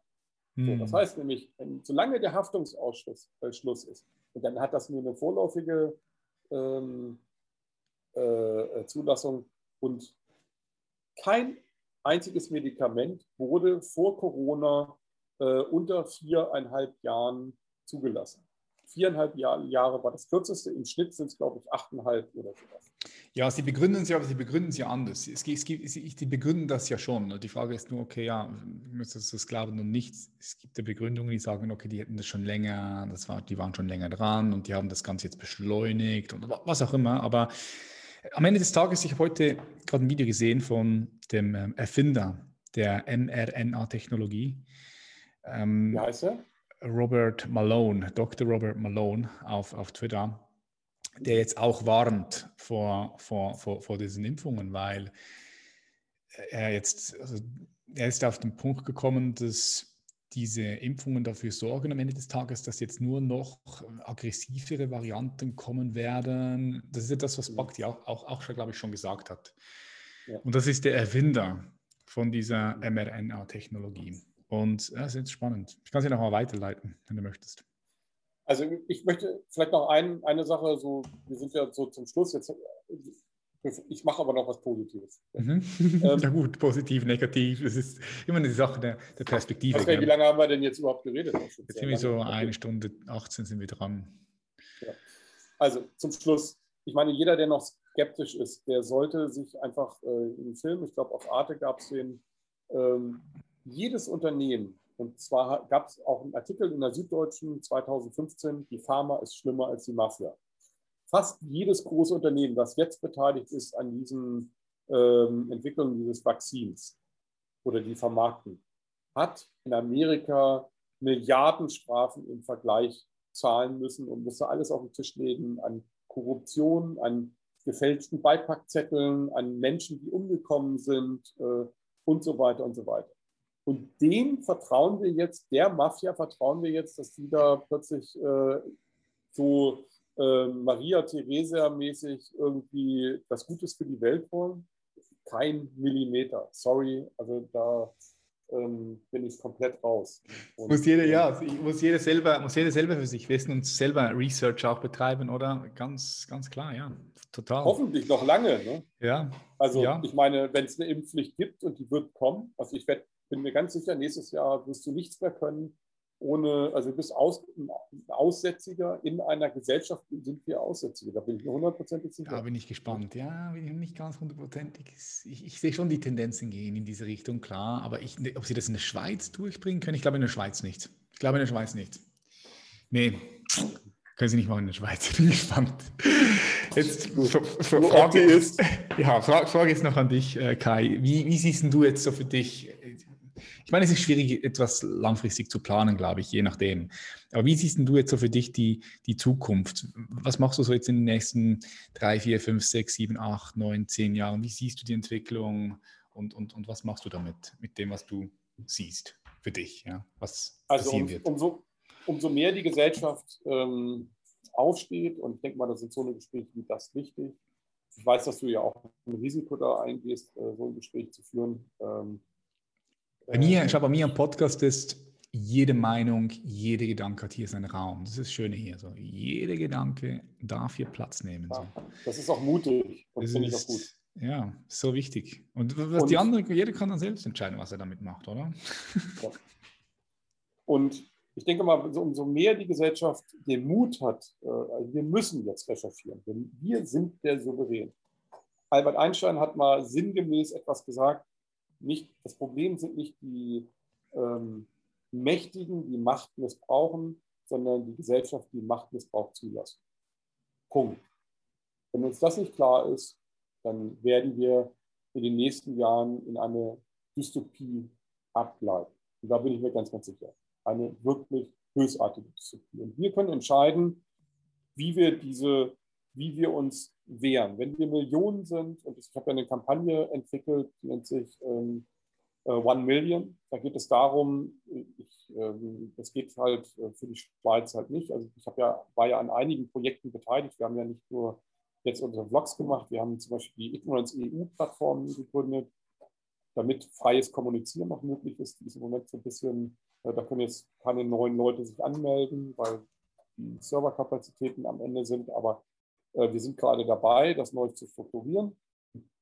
Ähm, das funktioniert aber sehr gut und sobald äh, die Maßnahmen noch schlimmer werden auf YouTube und anderen Kanälen, wäre das auf jeden Fall, steht die Alternative. So, und dann haben wir eine, mhm. eine zweite Geschichte gemacht, One Million nennt sich das. Da ist die Idee, alle konzentrieren sich jetzt auf die Wahlen in Deutschland. Ich habe gesagt, okay, die Partei, die im Moment von der These her und von den basisdemokratischen ähm, Gedanken her die beste Partei ist. Aber mir geht es nicht um Partei. Ich glaube auch im Moment nicht an Partei. Aber mhm. ich glaube daran, dass wir uns organisieren müssen. Wir müssen Millionen stark werden. Wir müssen den Mut haben, das Gesicht zu zeigen und zu sagen, nee, mach ich nicht mit. Mach ich nicht mit. So, und, und äh, ich habe ja schon jetzt heute ein paar krasse, bin ich eigentlich auch überhaupt nicht der Typ für, ein paar krasse Thesen abgelassen, aber ihr könnt mich einfach mal am Arsch lecken. Ne? Und das habe ich mit Ken Jebsen ja mal äh, als, als, als Witzding, so als äh, ja, Persiflage äh, ähm, äh, als, als, als Vlog halt rausgehauen. Und das stimmt. Ihr könnt mich alle mal am Arsch lecken. Ich mache da nicht mit. Und ähm, das, diesen Mut brauchen wir einfach. Und dann wird auch diese Dystopie nicht eintreten wenn sich alle verweigern, wird diese Dystopie nicht eintreten. Wir werden nie wieder zurückkommen in das Leben, in dem wir mal waren. Peiniger, Despoten und äh, Großkotze werden diese Welt nur dann steuern können, wenn sie, ähm, wenn sie die Macht und die Möglichkeit dazu haben. Und die haben sie im Moment. Sie haben die Gesellschaft verängstigt, sie haben die Gesellschaft irritiert, sie haben die Gesellschaft aus den Fugen gehoben und das weltweit. Und wenn sie das weitermachen können, wird es kein Entrinnen geben. Jeder, der da mitmacht, wird irgendwann äh, die Quittung dafür bekommen. Und ich glaube, diese Entscheidung haben wir. Und ähm, dann wird äh, ganz, ganz sicher, und zwar ganz sicher, das Negative hat auf dieser Welt nur immer zeitweise, und das haben wir immer wieder gesehen, in Kriegen oder in, äh, leider ist es so, aber das wenn wir stärker wären als souverän, würde es das nicht geben. Ich bin mir ganz, ganz sicher, wir können eine friedliche Welt erschaffen. Und wir werden. Oh ja, sicher. Da bin ich mir auch sehr sicher. Das wir werden, es muss nur in unserer Vorstellung sein. Und wir als, als, wenn wir als Gesellschaft ein bisschen bescheidener sind, das heißt gar nicht, dass wir auf so viel verzichten müssen, aber wenn wir ein bisschen bescheidener sind und wenn wir verstehen, dass, dass wir jeden Tag Politik machen müssen, dann werden wir das Ding hinbekommen. Und ich bin ganz, ganz sicher, in ich sage jetzt mal eine Zeit, so in, in, sieben, acht Jahren wird die Erlösung da sein. Es wird, also ich würde vielleicht sogar sagen, ich habe geschätzt sieben Jahre insgesamt und jetzt wären es dann noch sechs oder, oder fünfeinhalb. Die müssen wir durchstehen. Wir haben lange nichts gemacht und jetzt haben wir die Quittung dafür, dass wir uns unsere Daten klauen lassen haben, dass wir äh, an Angriffskriegen uns mitbeteiligt haben, dass wir all diesen ganzen Wahnsinn mitgemacht haben. Und jetzt muss die, muss die Welt, und zwar die Gesellschaft der Welt, aufstehen und sagen, wir sind doch nicht die wenigen, von denen wir uns manipulieren lassen. Mhm. Und dann mhm. funktioniert das auch. Und ich bin ganz sicher, wir werden eine friedliche Welt gestalten. Und ich glaube, dass wir die auch noch erleben werden. Mhm. Das glaube ich auch, definitiv. Also ich sehe ja auch jetzt schon, wie du selbst sagst, dass diese, dass, dass viele Menschen sich organisieren in Netzwerken, eben viele Leute, die, die sagen, hey, nee, was, was geht da ab? Da, da, da, da mache ich nicht mit. Ja, wie Gunnar Kaiser, so, da mache ich nicht mit. Das ist doch sein Slogan, glaube ich. Oder da bin ich raus. So, dass, dass viele Leute sich organisieren, weltweit zusammen und, und da bildet sich jetzt gerade eine Power und eine Macht, ähm, die am Ende des Tages vielleicht dann sogar, wahrscheinlich sogar das, das alte System ja, so einreißt und also ein neues System gebildet wird. Was, das passiert, so, das passiert so parallel, so langsam schön ineinander. Das sind so schöne Dynamiken, die ich da beobachten kann. Ja. Das, was wir wollen als Souverän, wird passieren. Und was wir sozusagen mitmachen als Souverän, das äh, wird auch leider passieren. Ich denke, ich bin aber sehr, sehr positiv. Also ich glaube, dass ähm, ähm, dieser Reinigungsprozess, der, dieser Wahnsinn, aus dem wir kommen, der, der, da, muss man aber auch wirklich sagen, es war von unten, waren die Leute dehydriert und von oben waren sie genauso dehydriert. Also wir haben uns wirklich wie ein Haufen äh, irrer Kinder verhalten. So könnte man das vielleicht beschreiben, ne? die einfach völlig überdrehen. Die man einfach gar nicht mehr, meine, muss man überlegen, am Wochenende nach New York, um da in die Disco zu gehen. Ich meine, was für ein Schwachsinn. Ich meine, oder nach Thailand zu fliegen, um da irgendwelche, äh, keine Ahnung. Ich denke mal, das, das ist ähm, alles, alles ziemlich krank. Ja, klar, klar. Es ist auch, auch, auch eine Flucht oder eine Flucht vor sich selbst, würde ich jetzt mal sagen, je nachdem wenn du so exzessiv lebst, so mit, wenn, du, wenn du wirklich, sagen wir mal, auch diese finanziellen Ressourcen hast und dann komplett durchdrehst, ist immer irgendwie so, da ist irgendwie vielleicht eine Leere, die nicht gefüllt werden möchte und gehen dann suchen dann diese Leere zu füllen mit irgendwelchen äußerlichen Dingen, Partys und alles, anstatt wirklich mal den Blickwinkel nach innen zu richten und das, das Loch dann dort von innen heraus zu füllen. Ja, die Angst, sich selber zu erkennen, ist eigentlich das Verrückte. Also die Angst, im Grunde genommen, sich mit sich selber zu beschäftigen. Also das musst du ja hier. Ne? Also wir haben ja nicht so viel, wir können ja Sport treiben, wir können ja baden gehen, das ist ja wirklich traumhaft. Aber es ist natürlich schon auch eine Wiederholung. Es ist jetzt nicht irgendwie so, du wirst nicht gekickt, du kriegst keine Anerkennung von außen. Keiner sagt, ey, Kai, du ja, hast ja tolle Schuhe an oder, oder tolle Frisur. also, äh, äh, also, oder ja, Fitnesscenter sind dicht. Ne? Also ich meine, ähm, ja, ist schon, schon krass. Ne? Ich meine, mhm. plötzlich ist es ein anderes Leben. Und ich meine, es, es, es, fühlt sich gut an, verdammt. Also ich meine, und das muss, muss ich auch noch vielleicht zum Schluss sagen. Äh, ich meine, ich habe ja auch vielen Scheiß mitgemacht. Mir auch viele Sachen waren mir auch gar nicht bewusst. Und du kommst ja auch gar nicht raus, egal welche Klamotte du kaufst, ob sie jetzt vom Designer ist oder, oder sonst irgendwas fast alles wird unter menschenunwürdigen Bedingungen hergestellt. Nur bei der einen verdienen sie der, durch die Werbung und durch das Label zehnmal so viel und für die anderen halt äh, zweimal so viel. Das ist der einzige Unterschied. Die meisten Sachen, bis auf die wenigen Sachen, die wirklich so in Österreich und, und vielleicht auch noch in der Türkei hergestellt worden sind. Ähm, aber die Ausbeutung hat ja auch bei uns im Land, also auch auf den Hühnerfarmen und wie gehen wir mit Tieren um? Oder wie gehen ja. wir mit, mit Landschaften um oder wie gehen wir mit uns selber um? Hm. Wie ich das vorhin gesagt habe, wir gehen uns ja, wir pflegen uns ja gar nicht. Mhm. Wir, wir beuten uns selbst uns. aus. Wir beuten uns selbst aus, ja, misshandeln uns. Ja. Ist doch eigentlich gut, dass das ein Ende hat. Mhm. Ja. Ja, geil. Hat mich sehr gefreut, Kai, wieder mal mit dir zu connecten und mal zu schauen, was bei dir gerade so abgeht. Und äh, ja, wenn du mal in der Schweiz bist, melde dich. Wir sind jetzt auch gerade, wir ziehen jetzt um ähm, na, in die Natur. Schönes Haus, links, rechts, hinter uns, vor uns, nichts ist da, einfach ja. Natur, Berge, See. Und ähm, ja, vielleicht kommen wir auch noch nach Korsika. So, Korsika ist irgendwie ja, bei mir auch mal auf der Liste. Also ähm, September ähm, ist die beste Zeit, um den GR zu laufen. Ja, 2022 vielleicht. Dieses Jahr, ich bin schon voll, hey. Also Full House. Du bist immer voll. Ja, ja. Ich habe jetzt das Buch noch, was, ich jetzt, bin ein Buch am Schreiben, was jetzt online kommt, in Verkauf okay. geht, in, die Verläge, äh, respektive in die Buchläden und alles. Im, im, im Dezember ist das. Bin jetzt gerade noch am Abschluss mit dem Lektorat. Das ist dann auch, das ist viel los. Aber Korsika, das ist mir jetzt nochmal schmackhaft gemacht. Das kommt auf die Liste. Also wie gesagt, ich habe die Welt gesehen und muss sagen, es ist einer der perfektesten Orte, die ich kenne. Geil. Ja, also Jetzt, wir, wir, wir, wohnen so traumhaft. Also wir haben ein ganz günstigen Haus gemietet und es ist einfach echt, äh, also geht gar nicht besser. Also muss ich wirklich sagen. Ja, bin echt glücklich. Also, bin glücklich in, in dem Wahnsinn.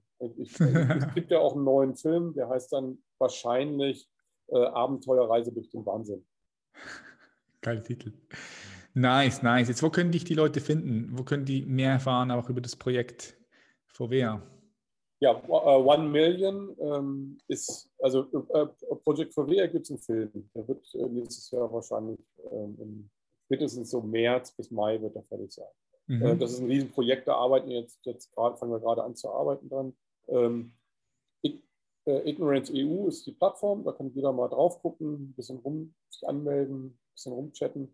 Ganz wichtig ist mein One Million Projekt. Da hatte ich vorhin vielleicht noch ganz kurz, da geht es darum, ähm, die große Partei Deutschland zu, ähm, zu gestalten, um den anderen einfach auch die rote Karte zu zeigen, nicht auf die Wahlen zu setzen, sondern zu sagen, Moment mal, hier sind eine Million Menschen, die haben sich in der Partei organisiert und die sind doppelt so viele wie die CDU und CSU und die größten Parteien haben ja so um die 400.000 äh, Mitglieder und ich will erreichen, dass wir eine Million Mitglieder haben.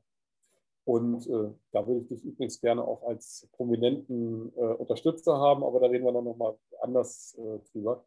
Ja, und ähm, da können die Leute sich anmelden, kriegen dann früher äh, auch ein paar äh, tolle Filme zu sehen, also ein paar tolle Interviews zu sehen und ähm, kriegen Newsletter und äh, werden halt so ein bisschen ähm, auch dazu aufgefordert, ähm, einfach auch über One Million natürlich auch ein bisschen Druck auszuüben, dass das, was dass, das, dass die Partei nicht unterwandert wird und, und ähm, ja, einfach, dass, dass das so eine außerparteiliche Organisation ist, Initiative ist, die Druck macht. Okay, ich verlinke das alles in die Show Notes. Sehr nice, dann können die Leute mal abchecken, was da so läuft bei dir. Ja, und, äh, Project for Beer, vielleicht auch ganz kurz, ist mhm. der Kanal. Ne? Ja, das ist der, ist, ist der, ist der YouTube-Channel. Genau, werde ich auch verlinken. YouTube-Channel habe ich gesehen, richtig gut äh, hochgehastelt. 120.000 jetzt, 102, 102.000 in relativ kurzer Zeit. Nice, yes, ja cool, Kai. Ich äh, wünsche dir ganz viel Freude und weiterhin viel Erfolg bei all deinen Projekten. Hat mich sehr gefreut. Herzlichen Dank, dass du die Zeit genommen hast und hier warst. Ich wünsche dir alles Gute. Ja, wir werden bestimmt mal uns wieder treffen auf dem GR ja, ich meine, du bist, du bist ja wirklich ein spiritueller Mensch, auch in, immer interessiert und ich glaube, da wirst du eine großartige Entdeckung machen. Ich danke dir auch vielmals, dass du mir zugehört hast. Und ähm, ist ja nicht das erste Interview, aber ähm, das war mir sehr wichtig auch. Ja, vielen Dank. Achso, vielleicht noch ganz kurz, empty-film.eu gibt es auch noch den Film zu sehen, kostenlos. Ne? Ich verlinke alles, alles da unten, du musst mir noch alle Links zusenden. Ich verlinke alle Links. Mach ich. Perfekt. Dann brauchst du die? Okay, aber das machen wir dann später. Einfach Alles durchschicken, klar. ja, bis dann. Super. Danke dir. Ja, ciao. Bye bye, tschüss. Schön, dass du bis zum Schluss geblieben bist. Lass mich wissen, wie du diese Episode gefunden hast. Vielleicht hast du Kritikpunkte, vielleicht findest du Sachen gut, vielleicht hast du neue Ideen für neue Gäste. Schreib uns auf human.elevation auf Instagram oder direkt mir patrick.reiser. Wenn dir die Episode gefallen hat und du den Podcast feierst, dann kannst du uns unterstützen, noch mehr Menschen zu erreichen, indem du die Episoden weiterleitest an deine Liebsten und indem du natürlich ein Abo dalässt. Ich bedanke mich ganz herzlich bei dir für das Wichtigste, was du hast, deine Aufmerksamkeit. Schön, dass du hier bist. Ich freue mich auf die nächste Episode. Bis dann, viel Freude, dein Patrick. Bye bye.